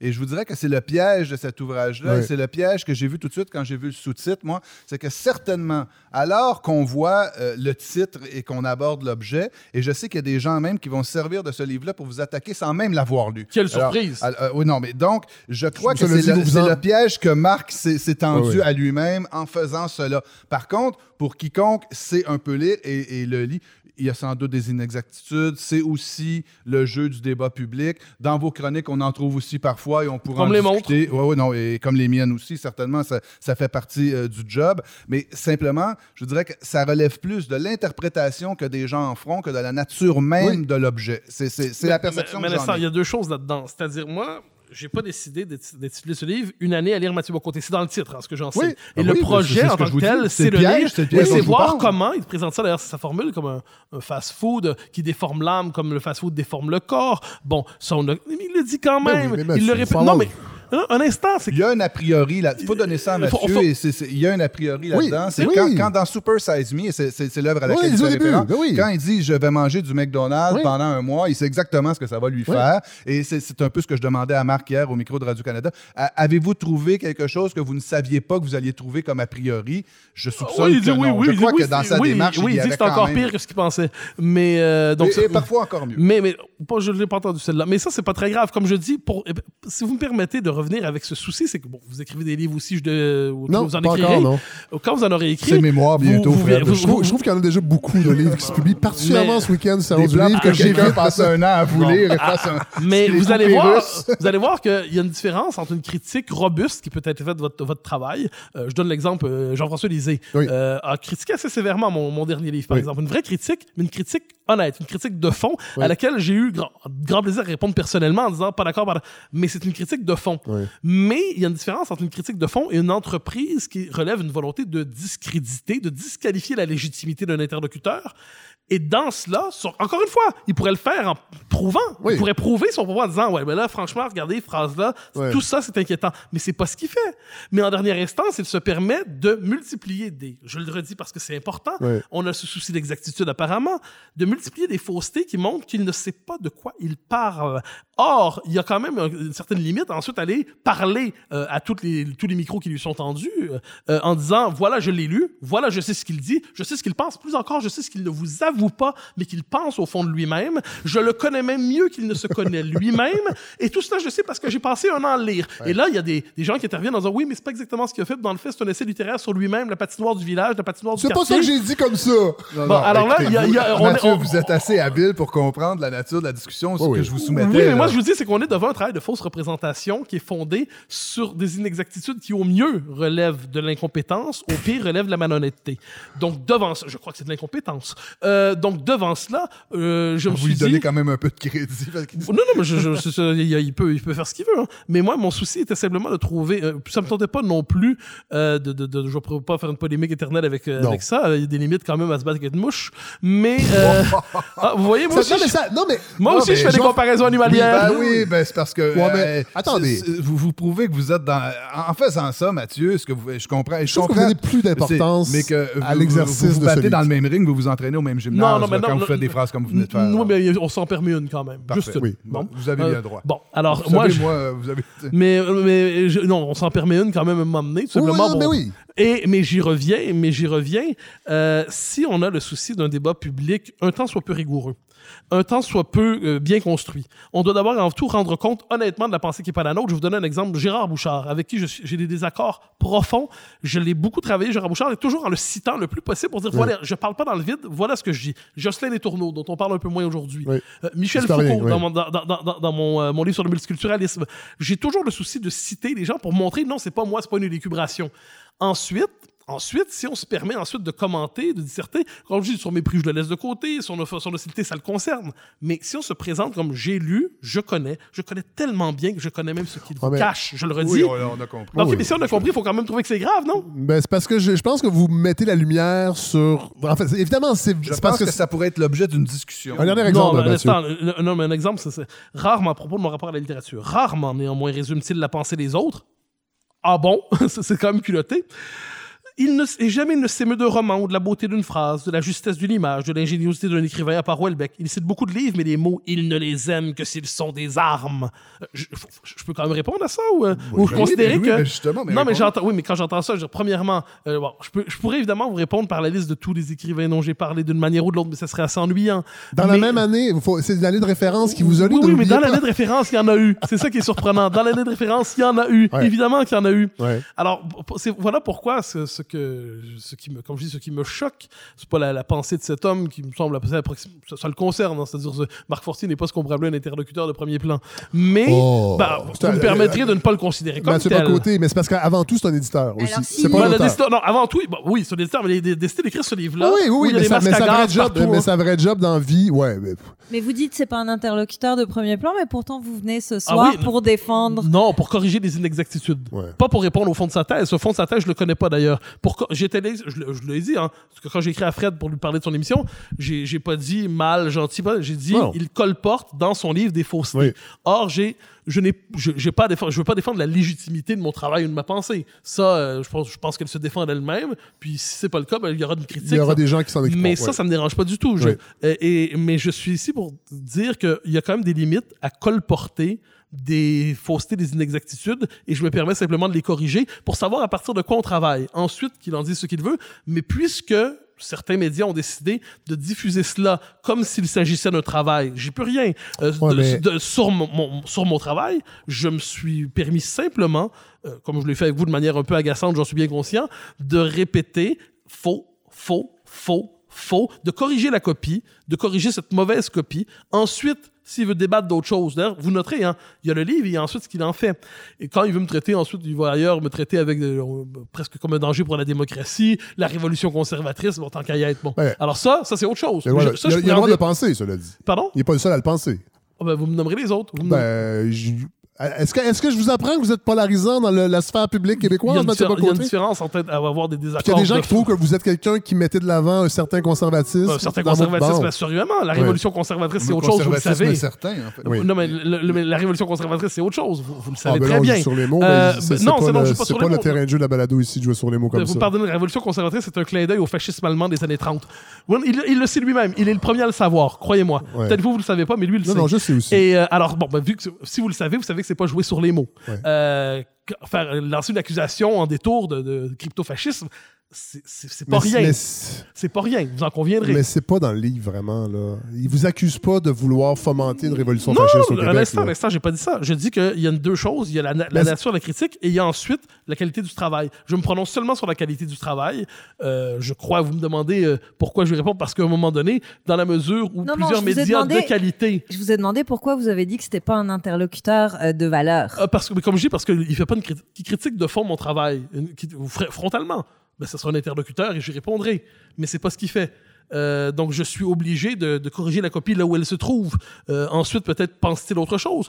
En fait, le, le livre dont il parle dans les médias, c'est pas le livre qu'il a écrit. Ça, c'est assez drôle, d'ailleurs, si je peux me permettre. Toujours est-il, si on peut trouver une vertu à cet ouvrage, je ne sais pas si on veut conclure là-dessus. On va Ouais. conclure, oui. Et, et vous pourrez prendre le On va vous réinviter, si vous le Mathieu, cela dit, Euh, mais euh, si on peut trouver une vertu, c'est que c'est peut-être aussi le, le Mathieu Bock-Côté dont vous, dont vous êtes le héros, cet ouvrage, parce que je- j'en fais une lecture assez fine et j'avance très lentement. Puisque à chaque fois qu'il cite un texte, je prends la peine d'aller rechercher Ah, l'original dans le journal le pour aller voir. ça. Ben, ben, c'est parce que c'est un peu ce qu'il faut faire aussi. Mais j'ai pas le temps, j'ai Pour donner la chance au courant, malgré les inexactitudes et les débats que Mathieu pourrait avoir avec lui, je les laisserai discuter entre eux. Pour le lecteur, je crois que ce qui est important, c'est quand même de donner la chance aux deux, au, au- au- au recto et au verso de la pièce de monnaie, c'est-à-dire de lire le livre, mais aussi d'aller voir le texte auquel il se réfère pour voir si on doit acheter son interprétation ou plutôt la remettre en question. Qu'est-ce que vous en pensez, Mathieu?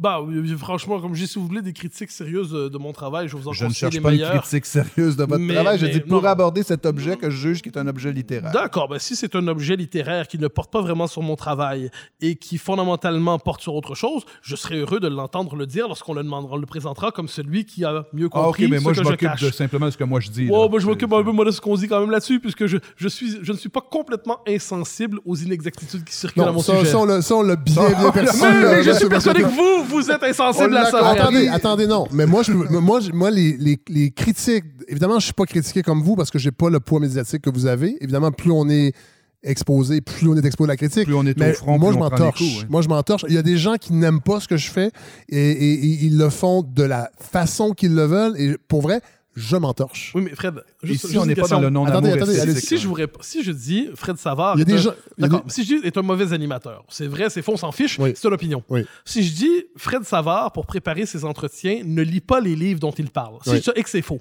vous allez me... je suis persuadé que vous allez me répondre c'est faux, je lis les livres dont je parle avant de faire une C'est faux, entrevue. j'ai- oui. mais je suis persuadé que vous Mais- lisez pour vrai. Oui. Mais, mais c'est de la Mais- même nature. C'est sauf que je ne vais pas aller à l'émission que les gens le disent pour leur dire Hey, j'ai lu les livres en passant. Non, c'est ça. Moi, je me suis dit que je non, faut, faut s'entendre là. Mais ça- Il- mais- mais- il mais je suis content dit- que vous soyez il- là, Il l'a dit un peu partout. Oui. Je me suis, Oui. je me suis dit, je vais prendre un endroit pour aller le préciser. Euh, c'est Oui. ici. Oui, Euh, mais merci bon. d'ailleurs. De... C'est- suis- magnifique, Oui, ça. oui. Hein? Euh, J'avais le souci de le préciser quelque part, je l'ai fait ici. Peut-être n'aurais-je pas dû, mais je crois que Non, c'était non, non, non, vous avez nécessaire au moins qu'on dit qu'on est privilégié. qu'on entende qu'il y a que le principal intéressé a quand même Oui. quelque chose à dire Tout à sur fait. ce dont il, on Tout dit à de fait, lui. tout à fait. Puis on Euh, n'a pas, on n'a pas idée de ce que ça peut être, ce que ça peut représenter, que quelqu'un se- prenne la peine de nous lire, euh, puis ensuite vendre son livre avec ses, ses arguments et tout, puis de rien dire, de pas réagir. euh, Je, je peux comprendre que ça peut oui. heurter. Est-ce ça que vous peut- savez, des- est-ce qu'il y a des gens qui font des marionnettes de vous et qui vous les envoient? Parce que moi, j'ai ça des fois. Non, non, j'ai j'ai droit à des aussi, c'est caricatures. spécial, ça, non, ouais. j'ai des caricatures, inquiétez-vous pas. Euh, non, non, j'ai j'ai toutes les formes possibles euh, à la fois de, de l'admiration et du conflit Ouais. et de l'opposition. Et là, vous. Bon. Ceux qui font ça, les envoient pas, ils les gardent, c'est des poupées vaudou. Ah non, mais moi, ils me les envoient. Euh, vous travaillez sur quoi présentement? Votre prochain livre? Oui. Euh, deux livres. Oui. OK. Euh, un sur, euh, sur ce qu'on pourrait appeler une histoire récente de l'identité québécoise. Ah. Ça, c'est et, intéressant. et un autre, euh, je dirais, sur un, un autre registre, sur euh, ce que j'ai. Je vous donnerai pas le, le- le titre, Non. mais appelons ça sur la- les nouvelles tentations radicales qui habitent euh, la, La gauche québécoise. politique. Non, non, pas spécialement. non, non, non, non. le- le- le- le- le- les nouvelles radicalités politiques dans le monde occidental, euh, c'est quelque chose qui, qui m'inquiète beaucoup. Le refus de la démocratie libérale, le refus de la délibération, le refus du désaccord civilisé, euh, ça, ça, ça, ça- ça m'obsède. Donc, je travaille sur cette question-là aussi et ça devrait me prendre les prochaines Bon. années. Là, ça- Avons-nous donc- ici un désaccord civilisé? oui? Ah, je pense Euh, aux trois quarts. Aux trois quarts. Donc, je vais vous inviter, Mathieu Bocoté, quand ce, particulièrement sur les identités, euh, les nouvelles identités québécoises, là, je vais vous inviter. Quand est-ce que ça va, ça- est-ce que vous savez à peu près quand ça va sortir? No- norm- normalement, ça devrait être à l'automne euh, 2020. On va être là. Euh, ouais, je devais nous aller survivre encore une saison au moins. Donc, euh, donc euh, Allez chier. Surtout si vous revenez. mais, mais je contribuerai à votre On œuvre comme s'en- je- on- je- Mais merci, euh, Boc- euh, Mathieu Bocoté. Euh, je, je vous promets de vous réinviter. Pour une bonne raison, pour euh, la sortie d'un livre et non pas pour répondre à un vil auteur qui a passé une année à voler. À une mauvaise copie d'un médiocre élève, tout simplement. C'est bon. Alors, euh, je remercie euh, encore une fois tous les gens. On a parlé de la campagne. Vous avez été un des donateurs. D'ailleurs, ça, c'est vrai, Mathieu Bocoté. La campagne se termine dimanche, le 24 novembre. Je suis sûr qu'on va avoir l'objectif de 50 000 Je veux remercier tous les gens qui, dès le début, ont appuyé ce projet, qui continuent de le faire, qui nous écrivent, qui sont à l'écoute, qui sont là, qui participent. Euh, ce sentiment de communauté que je voulais créer, ben, il est en train de se, manifester-. D'ailleurs, euh, on est allé au Chili il y a deux, deux semaines. J'aimerais qu'on parle à quelqu'un qui est à Hong Kong, idéalement, et je fais un appel à tous pour chercher une antenne à Hong Kong, à Hong Kong, entre autres, et partout au Québec, dans les régions. On avait parlé à Paul-Antoine Martel, et j'aimerais qu'on ait d'autres antennes comme ça euh, dans les régions du Québec pour qu'on parle d'actualité au téléphone avant de se déplacer. Donc, je lance un appel. Si vous connaissez des gens qui auraient envie, évidemment, ce projet-là, entre autres, euh, les gens, ce qui apprécient aussi d'entendre des nouvelles voix. Alors, euh, pas obligé d'avoir un- un- une feuille de route impressionnante, mais euh, écrivez-nous. On est vraiment, vraiment, euh, on est vraiment euh, à la recherche d'antennes euh, pour aller parler à toutes les régions du Québec à chaque semaine. On remercie encore à ce concept qui nous ont aidé à nous munir d'un équipement de qualité euh, qui permet euh, de faire de belles entrevues et euh, de nourrir parfois la polémique, comme on le fait un peu aujourd'hui. On ne la nourrit pas, on, on- on la termine. On la termine, voilà. Et On la, peut-être nour- que- on la nourrit pas, on l'invite. on l'invite, voilà. Alors merci aux gens de ce concept, euh, partenaire extrêmement euh, important pour ce projet. Et euh, nous, on se retrouve la semaine prochaine. La campagne fait- termine dimanche. Si vous avez déjà donné, dites à, vos- à votre entourage de le faire. Voilà, Peut-être merci. même qu'on y est arrivé, donc bravo tout Oui, le monde. peut-être, Ben oui, Peut-être que je parle dans le vide. OK, Yes, bye. bye.